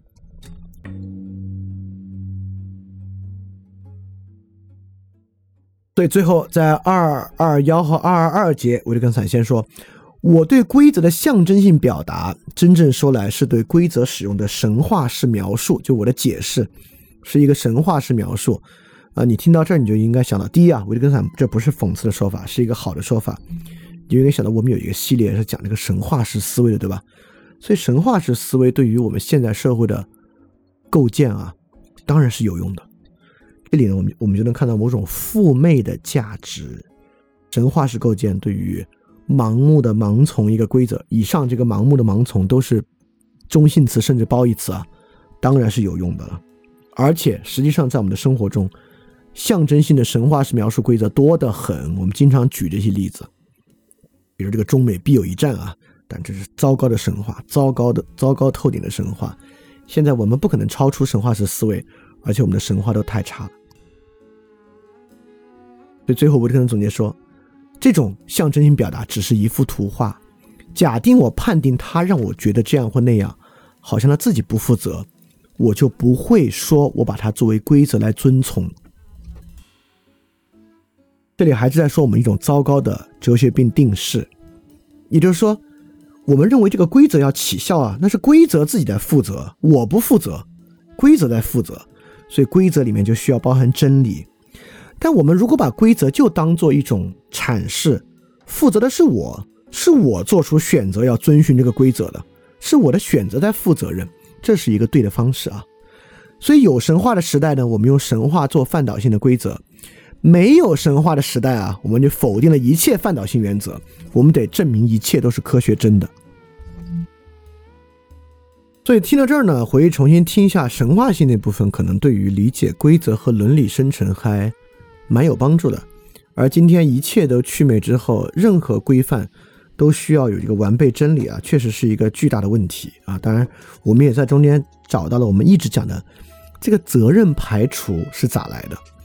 一旦我们认为啊能够通达真理啊，能够实现完备性，那当然跟我的责任就没关了，它都是完备的，我服从它就行了。这也是今天责任广泛排除的一个内在原因。所以，不管父媚、伦理的生成、神话思维的回归，某种程度上呢，也是个体责任真正的回归。这是个非常非常重要的话题啊！当然，我明白，对于很多听众啊，一听这个神话式思维，会让他们更难接受范尔电台整体的这套说法，会觉得哇，神棍啊！这个叫提神话，因为今天神话这种词简直是这个诸多负面词汇的这个系列之一啊！一提就觉得这是个神棍。这是个明哲明科，就会就就会这么去想啊，呃也好，我觉得要是没有这样的 openness，他肯定也接受不了任何道理吧。OK，我们接着往下说啊。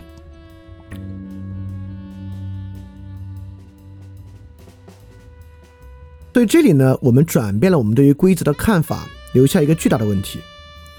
维特根斯坦说了啊，规则就出现于我们对于情况的一些想象性的模式。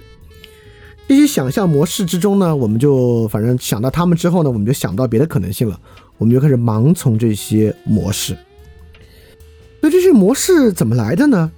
是很任意性、胡思乱想的吗？我们每个人想象的模式不一样，怎么办呢？尤其最要命的问题啊，这个不同的模式和规则之间可以对比其好坏吗？这就是我之前说的，整个第一部分结束。这个相对主义就非常明确了，所以鸡蛋和石头我都选鸡蛋，那另外一个人也可以说鸡蛋和石头我就选石头，怎么着吧，对吧？所以你说你那是女权，你那不是女权，你就是报复，怎么办？当然，这个问题啊，如何超相对主义，你当然不能想象今天我们能给出一个全部的完整的回答。这个解决相对主义是一个非常非常复杂的问题啊，而且维特根斯坦这本书越到后面有越多的内容和它相关，所以这个问题我们提出来，但我我得提示啊，第一部分结束呢，相对主义是非常非常重的，之后怎么解决呢？我们得慢慢来啊，千万别诉求这一期就完全回答和解释这个相对主义的问题啊，这当然是个不可能的事儿。好，那我们先看看这个下一部分维特根斯坦说了些啥。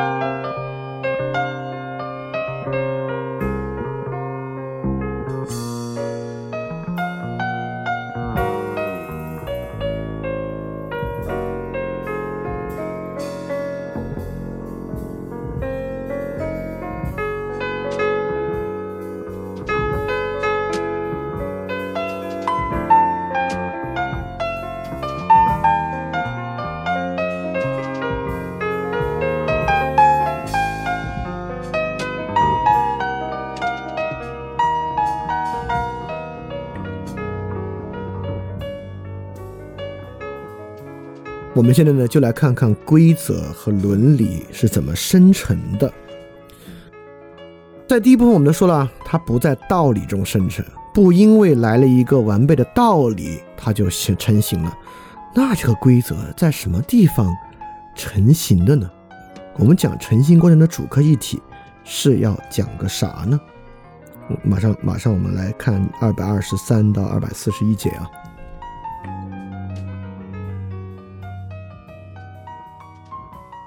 首先呢，在二二三到二二五节，维特根斯坦说明啊，规则本身就是对于一致性的理解。这有点回到之前讲，我们说这个合乎规则，你怎么来定义这个一致呢？哎，对，这就是在回答为什么这个一致可以在一边在行为和语言一起教，因为规则和一致是一回事儿。像维特根斯坦说，一致这个词和规则这个词同出一族，他们是堂兄弟。而我们也不感到总要等着规则向我们面授机宜。我们对于接受我们训练的人，总是在说：“你看，我始终是这样做的。”也就是说，对于接受和理解规则的人，已经将其之前的行为看作重复和一致的了。因此，回答的非常好，不是先有判断一致的标准生成规则。我们都说了，规则是一个决定。是个体的一个抉择，一旦你做了这个抉择，你之前的行为就有一致性了。理解规则，你就理解了这个一致性，所以一致性永远不可能获得某种客观的证明。一致性的理解是这个规则理解者内在的，因此，向一个规则捍卫者，任何规则提出反例是没有意义的，是徒劳的。在他的理解之中，一定有办法把它理解为相同的。就像在清华学姐的那个评评论区，我不是举了之前有一个人被他这个女朋友冤枉，他女朋友道歉吗？有很多人就出来说这个不是反例啊，我们有证据能证明他的道歉是被迫的。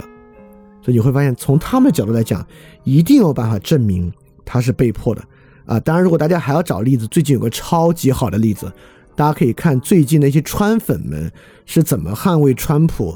在这个选举结束之后的一系列行为的，任何前后矛盾的行为，在他们那儿都有一致性的理解办法啊。因此啊，一致性这个事儿绝对没有客观证明。一致性是这个，一旦你理解了规则，你就有办法把一切解释和理解为一致的。当然，这里对我们每个人有一个很大的要求啊，我们总会接受某些规则，我们在很多时候会。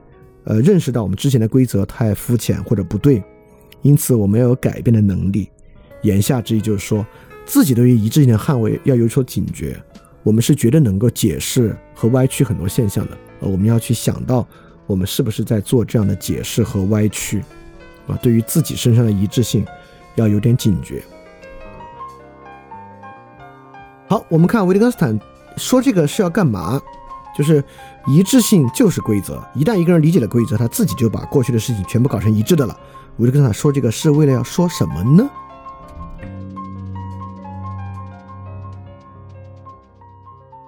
维特根斯坦是要说规则的一致性是有强烈主观性的。在二二六二二七节，维特根斯坦举了这些例子。他说，假设某个人他根据二 x 加一这个公式。写下了一三五七等等数字，现在他问自己，他做的一直是同样的，还是每次写这个数都是不一样的？这不废话吗？当然是一样的了，对吧？这话都说明白了，是根据二 x 加一写的嘛？每次都是二 x 加一代入不同的 x，那当然是一样的了。维维特根斯坦接着问：一个人日复一日的答应说明天我来看你，他每天说的都一样，还是每天说的都不一样呢？与上面的句子相比啊，它就少了一个根据，因此言下之意，我们在这里只有词语的表象。所以说，我们没法判断他日复一日的说“明天我来看你”是一样的还是不一样的。这是什么意思呢？根据呈现的词语表象，我们没法判断是不是一致的，是一样还是不一样。言下之意，一致是主观的。因此，二二七我们说，假设他每次都做的不一样，我们就不会说他在遵从规则。这么说有意义吗？毫无意义。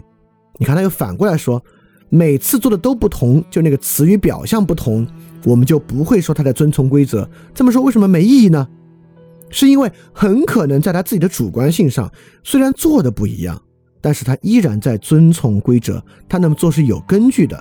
所以说，仅仅依靠行动的表象是不足以支撑规则生成的一致性判断的。规则的一致性是有主观性的。好，这里如果你听过前几题维特根斯坦，你会问一个问题：哎，这维特根斯坦不是一直在避免内在归因吗？不要把问题解释为，呃，语言规则等等是由人的内在想法构成的，怎么在这两节这么强烈的回归到某种我怎样想的观点呢？好，这只是维特根斯坦论证的一个中间环节啊，在这个中间环节之后。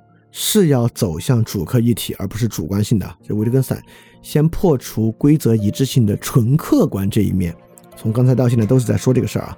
好，我们继续往前。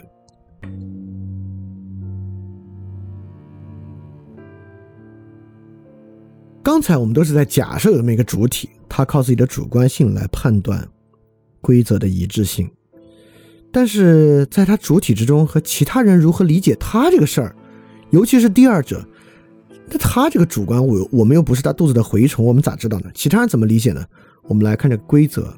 我们一说规则，一定是我们能理解他服从规则，这是怎么来的？我们来看，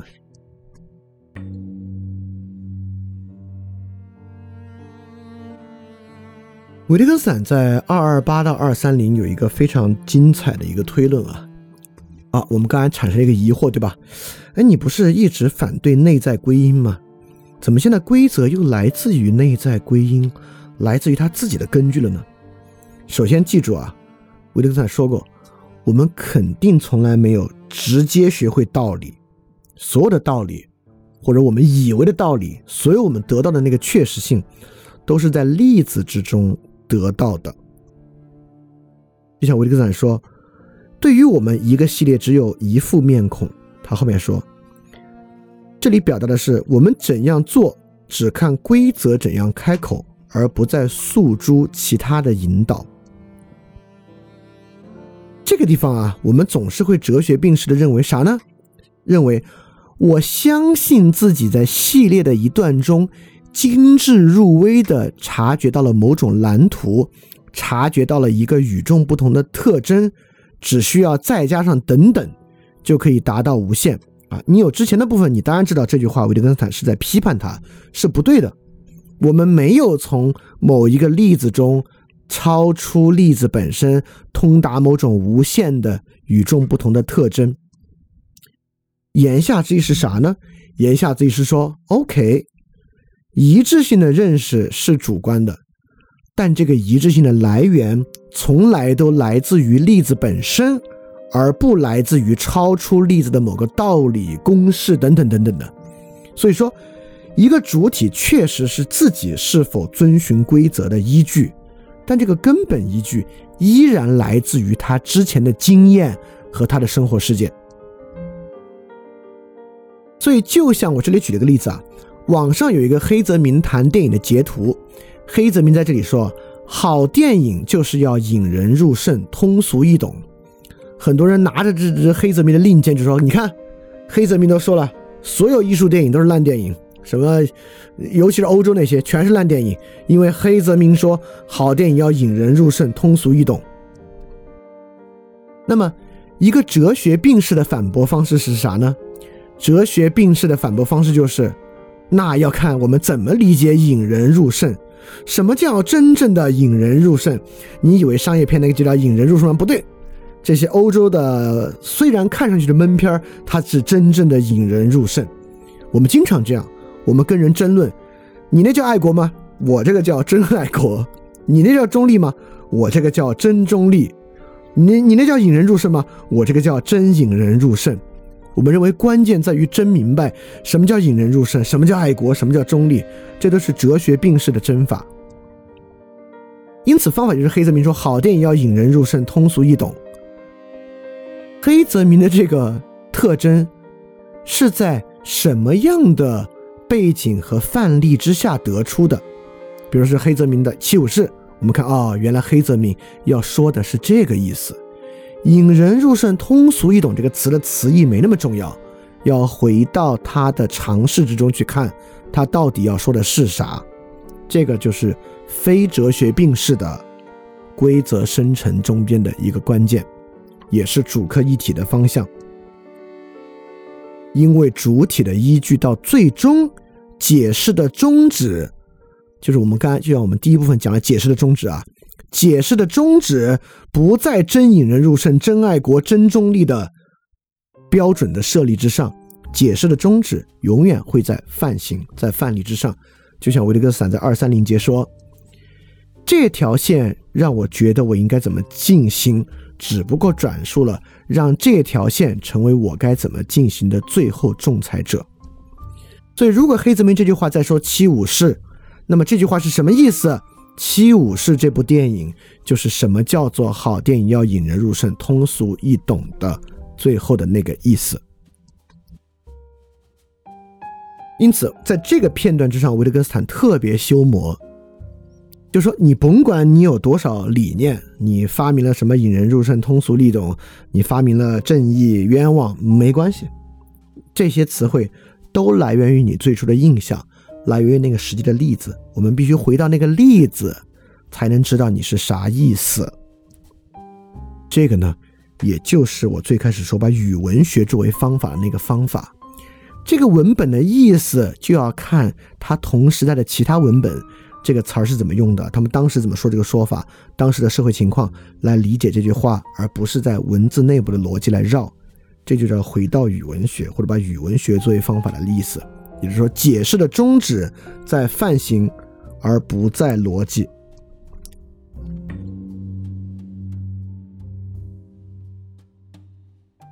好，我们说了，解释的宗旨在那个例子。但难道例子只有一种解释性吗？我们刚才说到了这个伦理规则生成有一个很大的麻烦啊！我们在第一部分的结尾就提到这个麻烦了。我们当时说啊，我们对于不同的情况想象出这些模式，然后盲从这些模式，所以在同一个范例之下，我们都会走向一个模式吗？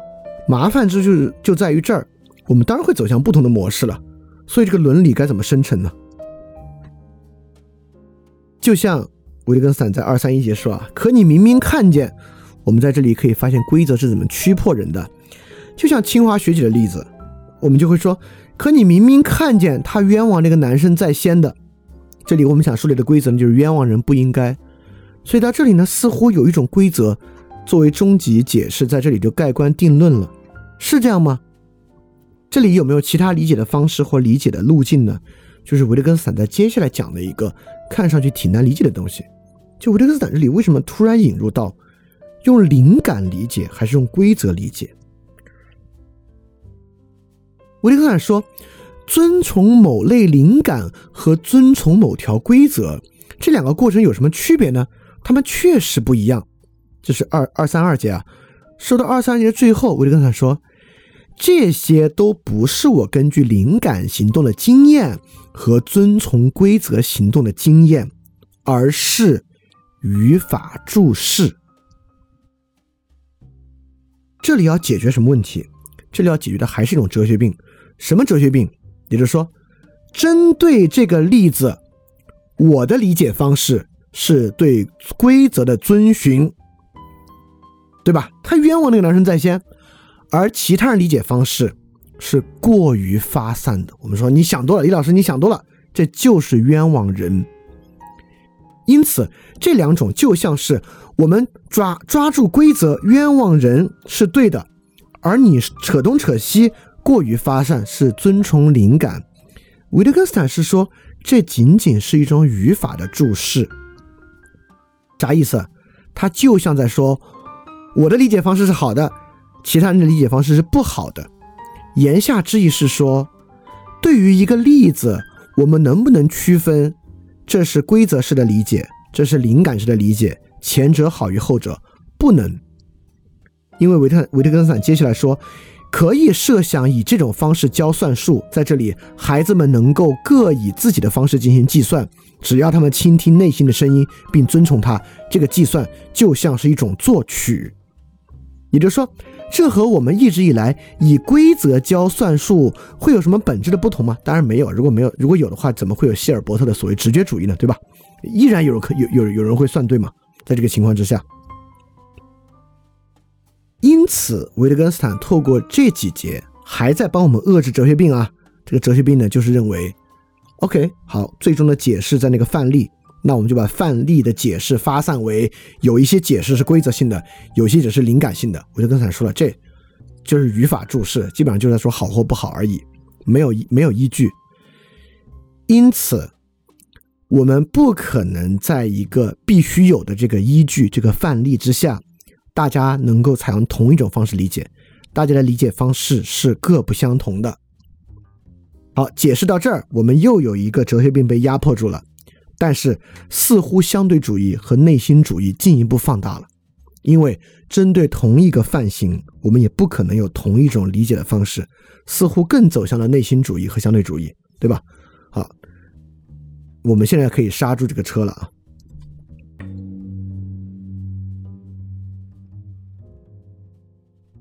为什么不走向内心主义和相对主义呢？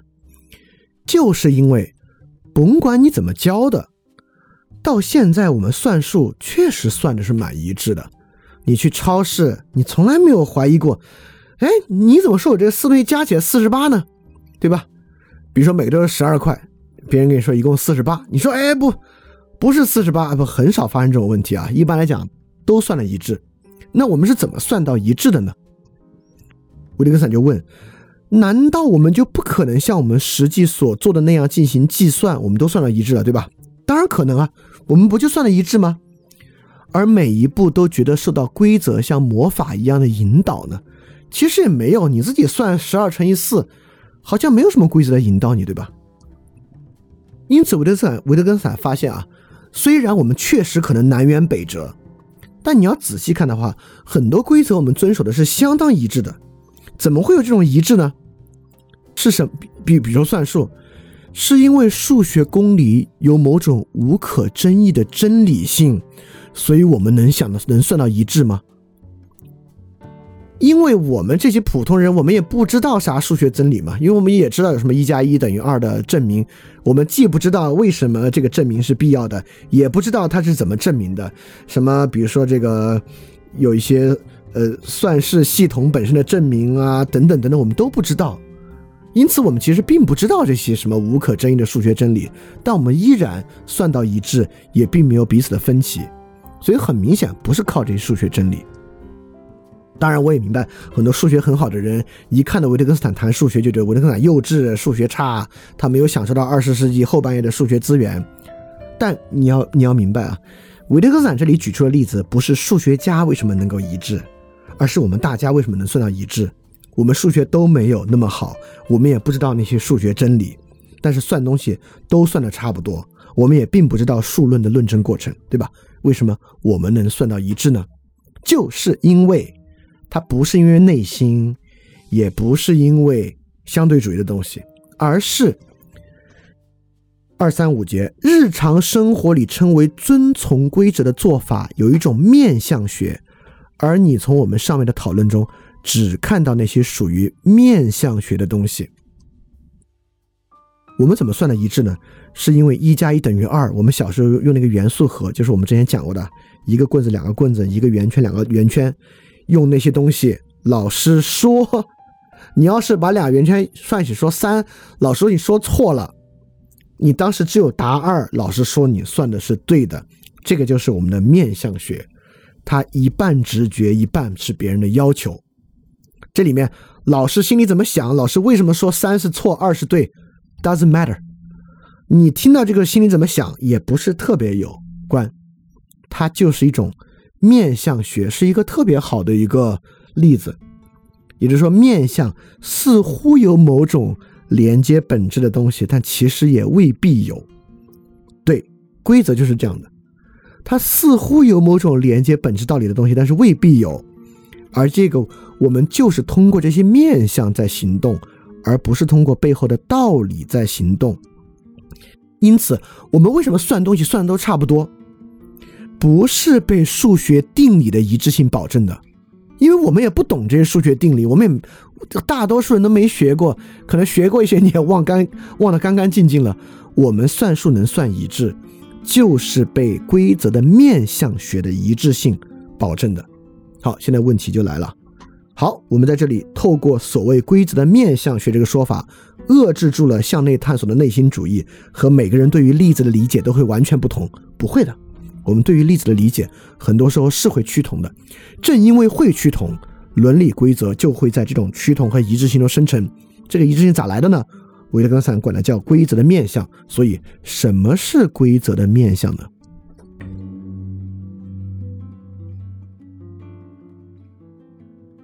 首先啊，维特根斯坦非常耐心的证明了规则超过面相的部分，在构成规则的过程中并不重要。在二三六和二三七节，比如维特根斯坦说，计算天才也得到了正确的结果，却说不出怎么得到的。我们该不该说他并不是在计算呢？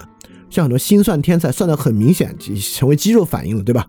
你要问他呢，他也说不出来。但是不是计算呢？当然是计算。合不合规则呢？当然合规则。就是因为算法并不是规则的一部分，就每个人最后得到相同的结果。什么叫规则的面相？这就是规则的面相。面相背后的超过面相的部分。在规则的构成中并不重要，是我们在纸上用老师教我们的除法方式那样算出来的，和一个心算天才早就熟悉了烂熟于胸，像肌肉反应一样算出来的，或者一个人根本就是作弊，他就背下来的，他提前知道这个题，他也不会算，别人告诉他结果，他现在说出来，都是符合规则的。也就是说，这就是我们看到啊，规则面向的部分重要性和超面向部分与规则的无关。维特根斯坦举个别的例子，就某人跟着一条模板线画线，用圆规画，他是怎么样让圆规的针脚移动的规律不重要，反正最后跟那条线一样，我们能看到的就是他画的线和最初的曲线一样，但过程之中圆规是怎么挪的、怎么动的，他内心怎么想的不重要。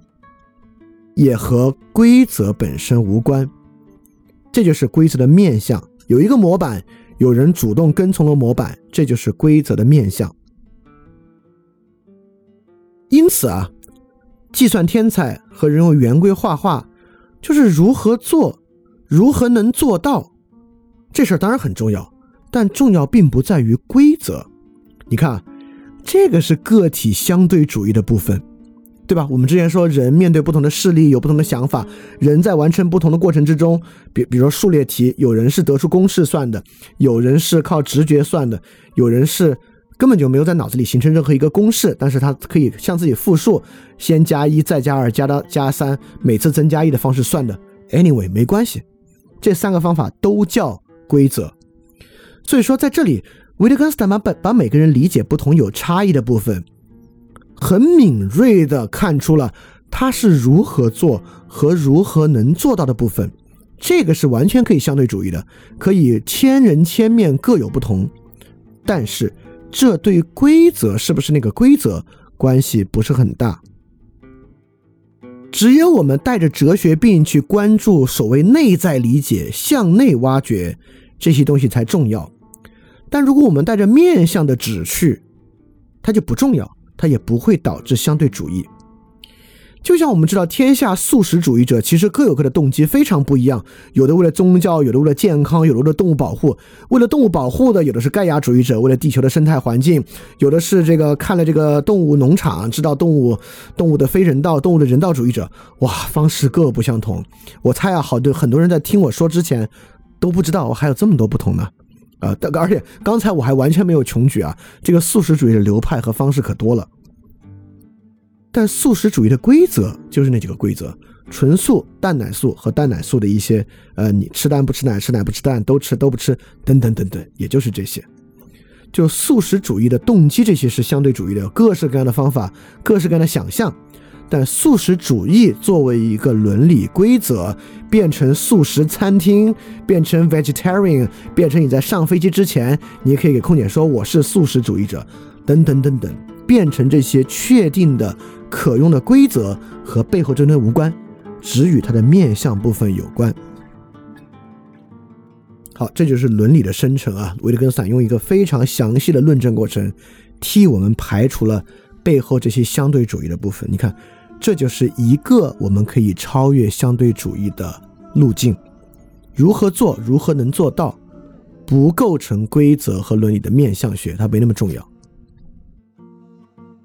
好，以上这些还是在排除，那就要进入到最重要的问题了。那这个规则的面相是怎么一致的呢？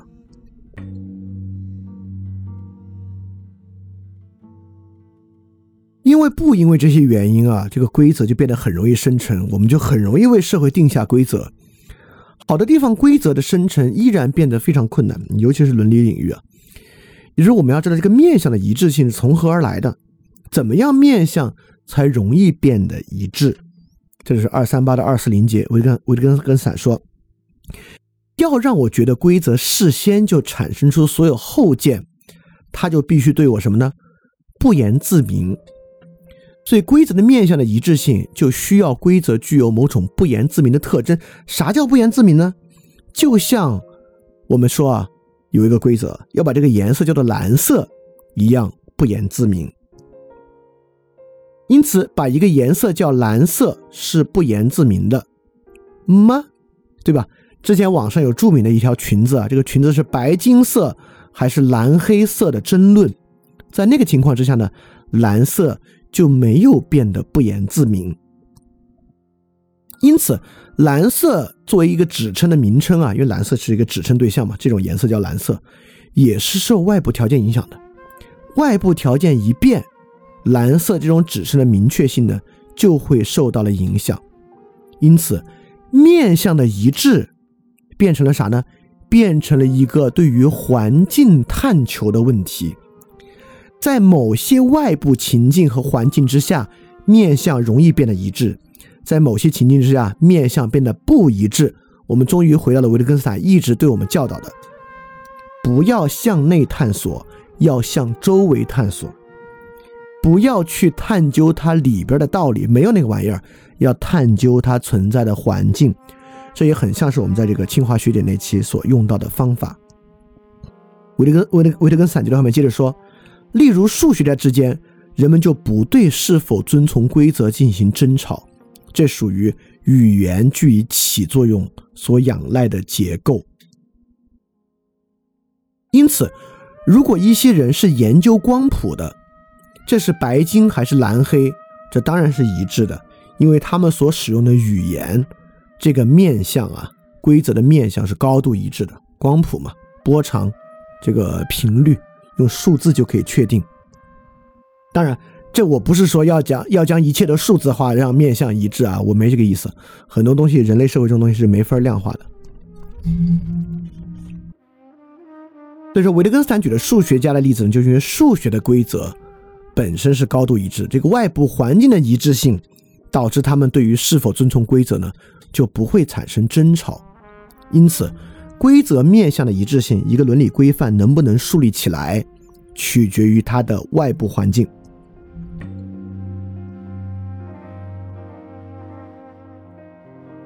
所以在二百一十二百四十一节，维特根斯坦再次回到了哲学研究里面一个非常重要的 keywords。这个 keywords 出现频率不高，但每次出现的时候呢，都是关键句，就是说，人们所说的内容有对有错，就所用的语言来说，人们是一致的，这不是意见的一致，而是生活形式的一致。好，这 keywords 呢，就是生活形式，因此，规则和伦理的生成，面向的一致，就要来源于生活形式的一致。那还是那问题，啥叫生活形式呢？对吧？比如上面这个图，我们要问这是什么颜色，不光不是，是不是不言自明的问题了？这个问题都不可能提，对吧？因为在这样一个混杂情况之下，说不出什么颜色。因此，如何理解生活形式呢？尤其是维特根斯坦这说的很明白啊，这不是说人的意见一致，而是生活形式一致。在说什么是生活形式？生活形式一致之前，我们至少能看出，有一个传播学的概念是有道理的，就是议程设置。也就是说，很多时候我们都说一个话，我们说啊，好多话题你批判它也是在强化它，因为你提到它了。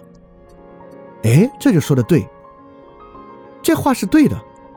也就是说，你的意见可以和他不一致，但你提到它。就代表你进入了那样一种生活形式，这对于那个伦理规范本身也是一种强化的作用。Sometimes 不是永远啊，很多情况之下也是一种强化。所以说，面对一种伦理规范，比起问他是对是错，首先要问的是为何是这个问题，为何会有这个问题。呃，这个我再次说，这就是清华学姐那些 special 节目的方法，对吧？我们没有在主要说谁对谁错，而在说为何会有这个问题，他就在探究一种生活形式。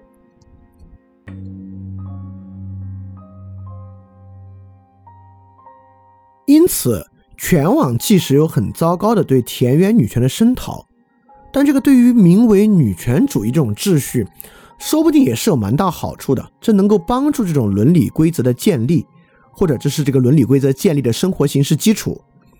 但是不是就应该高兴呢？太好了，这终于好了。但但未必啊，你就要问，那这种秩序的建立对于女权主义想解决的那个问题本身有好处吗？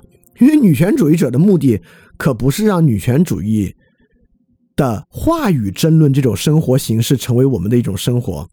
而是要去解决女性生活处境的，那这个争论能不能解决处境啊？这是另外一个问题。我们今天先不说，但我们就从这个来看，什么是生活形式，以及我们需要什么样的生活形式。这种生活形式呢，就是一种伦理被凝结出来的形式。在维特根斯坦的视域之下，一个生活形式至少应该包含行为、词汇和它本身的清晰性。所以，什么是能够指向良好生活的伦理形式和伦理规范的提出，并不是道理问题，而就是针对既有的行为凝结为语言本身这种清晰性的问题。什么视角对于人们来讲是不言自明的，它就更有助于形成一种良好的伦理形式。所以我们经常说啊。啊，我们今天要做到的呢，不就是不要同流合污，我们不去撒谎。当然，这样是远远不够的。这样我们能做到的呢，只是我们没有强化现在既有的那种生活形式。但如果我们个体缺乏公共实践，我们就不可能形成新的行为。没有形成新的行为，就没有另外一种生活形式。没有另外一种生活形式，光从言语和道理上是不可能出现一种伦理秩序和规范的。所以一定是从行为到凝结为语言，到一种清晰性的一个生成过程。这个过程呢，就是伦理规范的形成过程，不来源于道理，而来源于形成一种什么呢？形成一种面相。这本身也解释了为什么榜样变得那么重要，等等等等的问题。所以每一个个体公共性的丧失。就是生活形式的丧失，这怎么理解呢？它并不是让个体过了一个坏的生活，从某种程度之上，它让一个个体在公共面向彻底的丧失，它是让这个个体没有了生活，而不是坏的生活。这是一个更大的问题啊！这是一个更大的问题。也就是说，我们不是把一个坏生活变成好生活，而是我们怎么让人先有生活。因此，我认为这是今天很多困境的核心。为什么会变得这么手足无措，没有办法？就说，我们甚至很难评价他那个是个坏生活。我们甚至很难说那坏，因为每一个行为都是合乎理性的。原因就在于那是没有生活，那不是坏生活，所以才变得这么困难。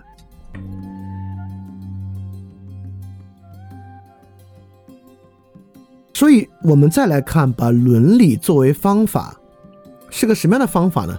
所以我们有一个目的要达成，我们有一个问题要解决，不管是良好生活的，是女权的，是社会公正的，甚至是男性认为女权太多的别人的任何问题。也就是说，要把伦理作为方法，就是把一种生活形式的确定性作为方法，不是要靠批判性思维想明白啥问题，不是要找出什么具体的细节。更不是真理的探求，跟这些都没有关系，而是思考什么行为、何种词汇、何种清晰性能让某种生活形式本身变得不言自明，形成一个具有一致性的面相。而这种一致性的面相，在今天这个时代啊，多半是一种语言的使用，最后会凝结到一个语言之上。当然。我们要去反思啊，这种一致性的理解和探讨是不是与我们的目的契合？因为今天一致性的语言还是蛮多的，什么内卷啊，甚至女权啊等等的。而我们每次想啊，这个伦理规范太难形成了。但在维特根斯坦这个背景之下，你想想是吗？其实不是。或我们今天在高速的发明各式各样的伦理规范，比如说 PUA，对吧？那这是个很好的思考题。PUA 拥有一种怎样清晰的面相，导致 PUA 作为伦理规范这么容易的在两性生活中被树立起来？那么，类似的分析方法就能够让我们作为把伦理作为方法的一种参考。而 PUA 是个好的例子，因为之前说何种行为、何种词汇、何种清晰性，特别把这个把伦理作为方法显得像是一个 marketing，对吧？听着就像是，哎，我们怎么样去总结，找一个词儿，把它推广出去，就变成了一个伦理啊？不是这样的，完全不是这样。从 PUA 你会发现，不是这样的。因此，我们要想，PUA 这么容易形成一种伦理规范，它行为的一致性是啥？用语的一致性是什么？到底有什么在里面变得不言自明了呢？啊，这个可以留给大家去想，很有意思啊。PUA 其实就是一种把伦理作为方法。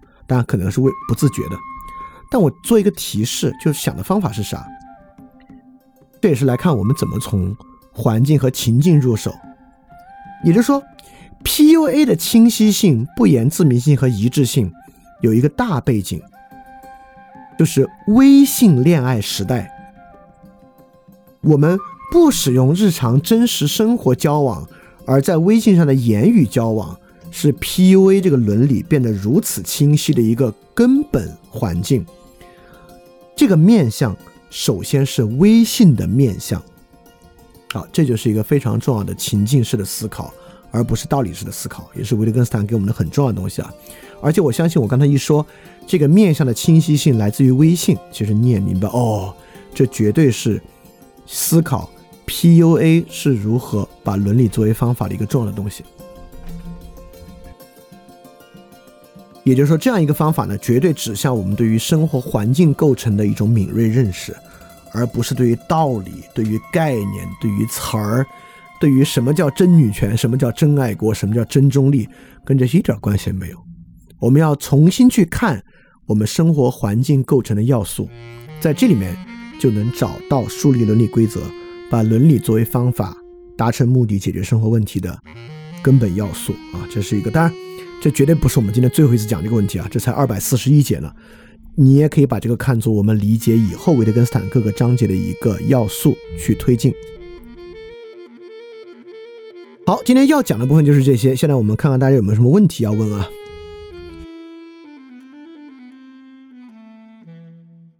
这里有个问题啊，说孔子说为女子与小人难养也。如果我信奉儒家，孔子是圣人不言自明，我认为这不是对女性的歧视，只是某种条件的气化。如果我对儒家有意见，我认为孔子歧视女性，这两个是不同的面相吗？后一种想法怎么也不算强化吧？这个问题的后半部分我其实没没太听懂，什么叫做后一种想法怎么也不算强化？啊，但我觉得这是个例子，我们呢尤其可以来说明语文学和这个环境的认识。因此，其实这个还蛮容易理解的。因此，对于这句话呢，我们当然不是从字面意义上去说孔子对于这句话是对于女性这个性别本身有什么想法。因此，从最开始，我们最我们与这个规则的关系啊，不是要去探究这句话背后的道理，而是要去探究。产生这个道理想象的边缘，就像那个墨迹是不是与它自身吻合的边缘一样。因此，我们要明白，孔子在说这句话时候，他所探索的可能性方向是什么，他所接触的事例是什么，解释的终点在事例之上。孔子说：“女子与小儿难养，做了什么导致难养？”这个《论语》里面当然有啊，我们到时候讲到《论语》还可以去讲。所以这个呢？就是语文学的方法，并不认为孔子提出了一个问题：女人是不是有问题？我们今天就孔子的问题论证一样，不是。回到最终根本的势力之上，就像黑泽明说，电影不要要要平易近人，对吧？我们不是要去分析平易近人，而是是什么例子导致他这么讲？他所想象的框架和边界是什么？找到这么一种他的规范的来源。当然，我们就能知道这个规范来源在今天还存不存在，跟今天的延续性不在词汇上，不在意义上，不在背后的道理之上，而在例子例证本身的延续性和这种想象框架的延续性之上，大概是这么个意思。这是许久，我们只有一个问题了啊，这说明要么这期是许久以来讲的最好的一期，要么这就是许久以来讲的最烂的一期，才会只有一个问题啊。看，我们再等个一分钟的样子，看还有没有别的问题。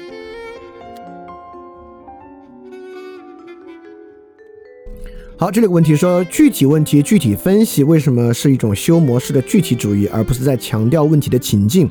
语言的情境不是维特根斯坦所强调的吗？不是，因为在日常情况之下，绝大多数时候，我们说具体问题具体分析是要放弃现在的总结。是说，现在的一切总结、归纳和规则的生成都不必要，这个规则是没有用的。它遇到具体问题才能够清晰起来，所以它不是强调情境，而是强调现在要停止对于规则进行归纳。啊，确实啊，你可以设想生活中的语用，绝大部分我们说具体问题具体分析，万物最怕具体，是说啊，不要想从这里得出什么规律，得出什么规则。好，还有一个问题在说，今天谈到不言自明的面相，如何把我们不要主动自欺也放到这句话的理解里面呢？哦，我觉我觉得这是两个问题，我觉得不必把这两个问题连到一起想。也就是说，我们要生成一种更清晰的生活形式，和在这里面我们不要自欺，呃，你可以完全把它当做两个很不相、很不相同的问题去想，不用把它连到一起。当然，我觉得有一个方法，呃，有有一个有一个很重要，也是我们之前那期 special 说到的，即使你得出了一个特别厉害的总结，它也会快速变成一个教条。当它成为教条，就是你超越它的时候了。当他成为教条的时候，他的自欺的一面就多于他能够揭示生活的一面，你就要用一个更清晰的生活形式去替代它。当然，这是困难之处啊。呃，关于这个问题，你也可以回去听听罗马书那期，其实讲到了类似的问题。好，这个问题问题虽短，但蛮有意思的。他说，这里说的这个面相，能不能理解成在特定环境里自发形成的普遍结果？哎，这是一个特别演化论的想法。那我就要问个问题：把 PUA 当做一种批判的伦理，是一种自发形成的普遍结果吗？当然不是，这里面是有人的决定和行动在里面的。所以说我对于这句话。特别想去分辨的就是这个自发形成的普遍结果这一点，有没有什么东西是自发形成的？我觉得是挺难讲的。包括我们今天都使用微信，是一个自发形成的普遍结果吗？其实，呃，我觉得很难讲。所以说，很多时候我们讲自发形成，是想从一种经济学的角度，从一种博弈论的角度，从一种演化论的角度去说它。我觉得可以不用强调这个东西，不必强调这个东西。所有东西都是不是环境决定论的。我们在这里，对我觉得可以强，我觉得强调这一点是好的，就是我们一点儿没有在讲一种环境决定论。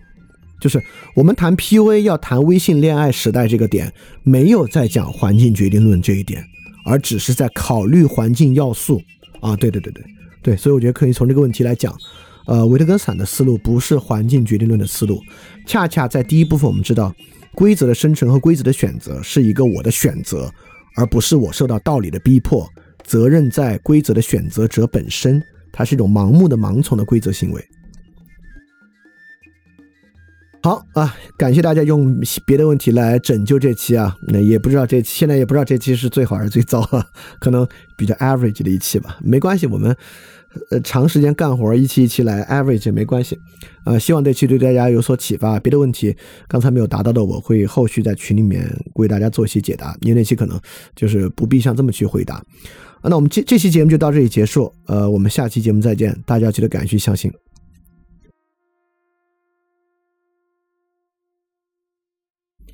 欢迎转发节目，邀请更多人参与到分享电台的知识分享之中来。如果想参与微信群的活动，请添加微信号“想借 Joy Share”，X I A N G J I E J O Y S H A R E，并发送“翻转电台”就可以加入微信群了。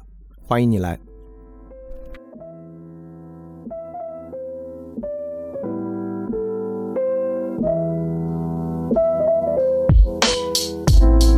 哟，形势急转直下，过去答应过的话全都下架。如临大敌，拳头比划，听着齐声夸赞让人害怕。哟，过去发生根本没法总结，却因历史翻开新的系列。我觉得不像他们口里说的那个基业，这里玩的全是不伦不类。真他妈感觉只能对后人惭愧，到这剩下的本领只有下跪。其实没被抓住什么软肋，连沉默都成了我们的敢作敢为。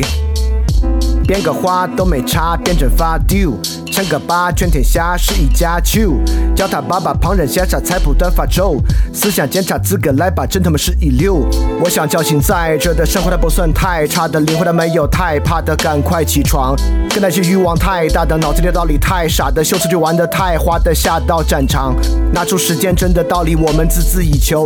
知道这次灵魂斗争需要旷日持久，无畏不食我们的承诺，今后不再发愁。等到最后，我们一起放弃复仇。好，接下来换个方式，所以最好不要惹我四川话的人格，听到起。小娃儿些最好少上点网，尤其是些莫名堂的少往我这闯。小学生的骂人话根本不痛不痒，大人说话小崽儿最好听到起个人会去想。你们人再多，我走都不得作数，我不得给你们服，务就等你们走投无路。因为妻子的命运从来都是弃子，你们再板命都不可能成为他们的继子。反正我就当你们都是我的逆子，狗屁不通耍起嘴皮子，也是特别没得意思。我平时还有点闲情逸致，好多人都以为翻转电台是个好大的体制。我十项全能肯定不得失误，你们要等我的瑕疵，只能等到你们都迟暮。碰到翻转电台，算你今年命犯太岁。我的道理把你们一个二个全部都要得罪。所以还是回去把电台节目多听几遍，放下个人的成见，反正你的成见特别简单。然后好的东西开始呈现，以前伤你心的东西，现在帮你生活打开局面。我说你们是逆子，肯定就要对你们负责，把你们的丑灵魂拿起来精雕细刻。道理耐心，哪怕枉费口舌三寸不烂舌。等你醒悟痛改前非，做个相反的选择。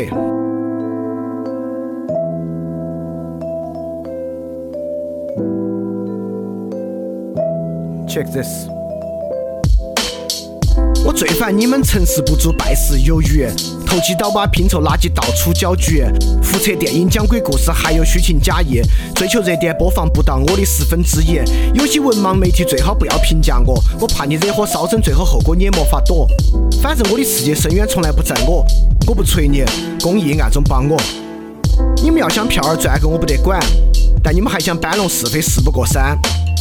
回去守好你的一亩三分地，重要的公共话题你们最好不要出来参与。一天到晚资本主义批判的爽，又还想专营拿个苹果的奖，票子、面子、里子一举三得，你在做梦。要的太多了，结果效果只有个碰。我的东西一百年之后还有人听，你的节目一个月后肯定无人问津。上面的内容最好不要对号入座，我怕你生意遭不住，去病床久卧。不过你做的事情也是舍本逐末，基本是助纣为虐，粉饰太平。我早就看懂了，你的骨气基本等于零。哪天央视搞博客大赛，你肯定第一个报名。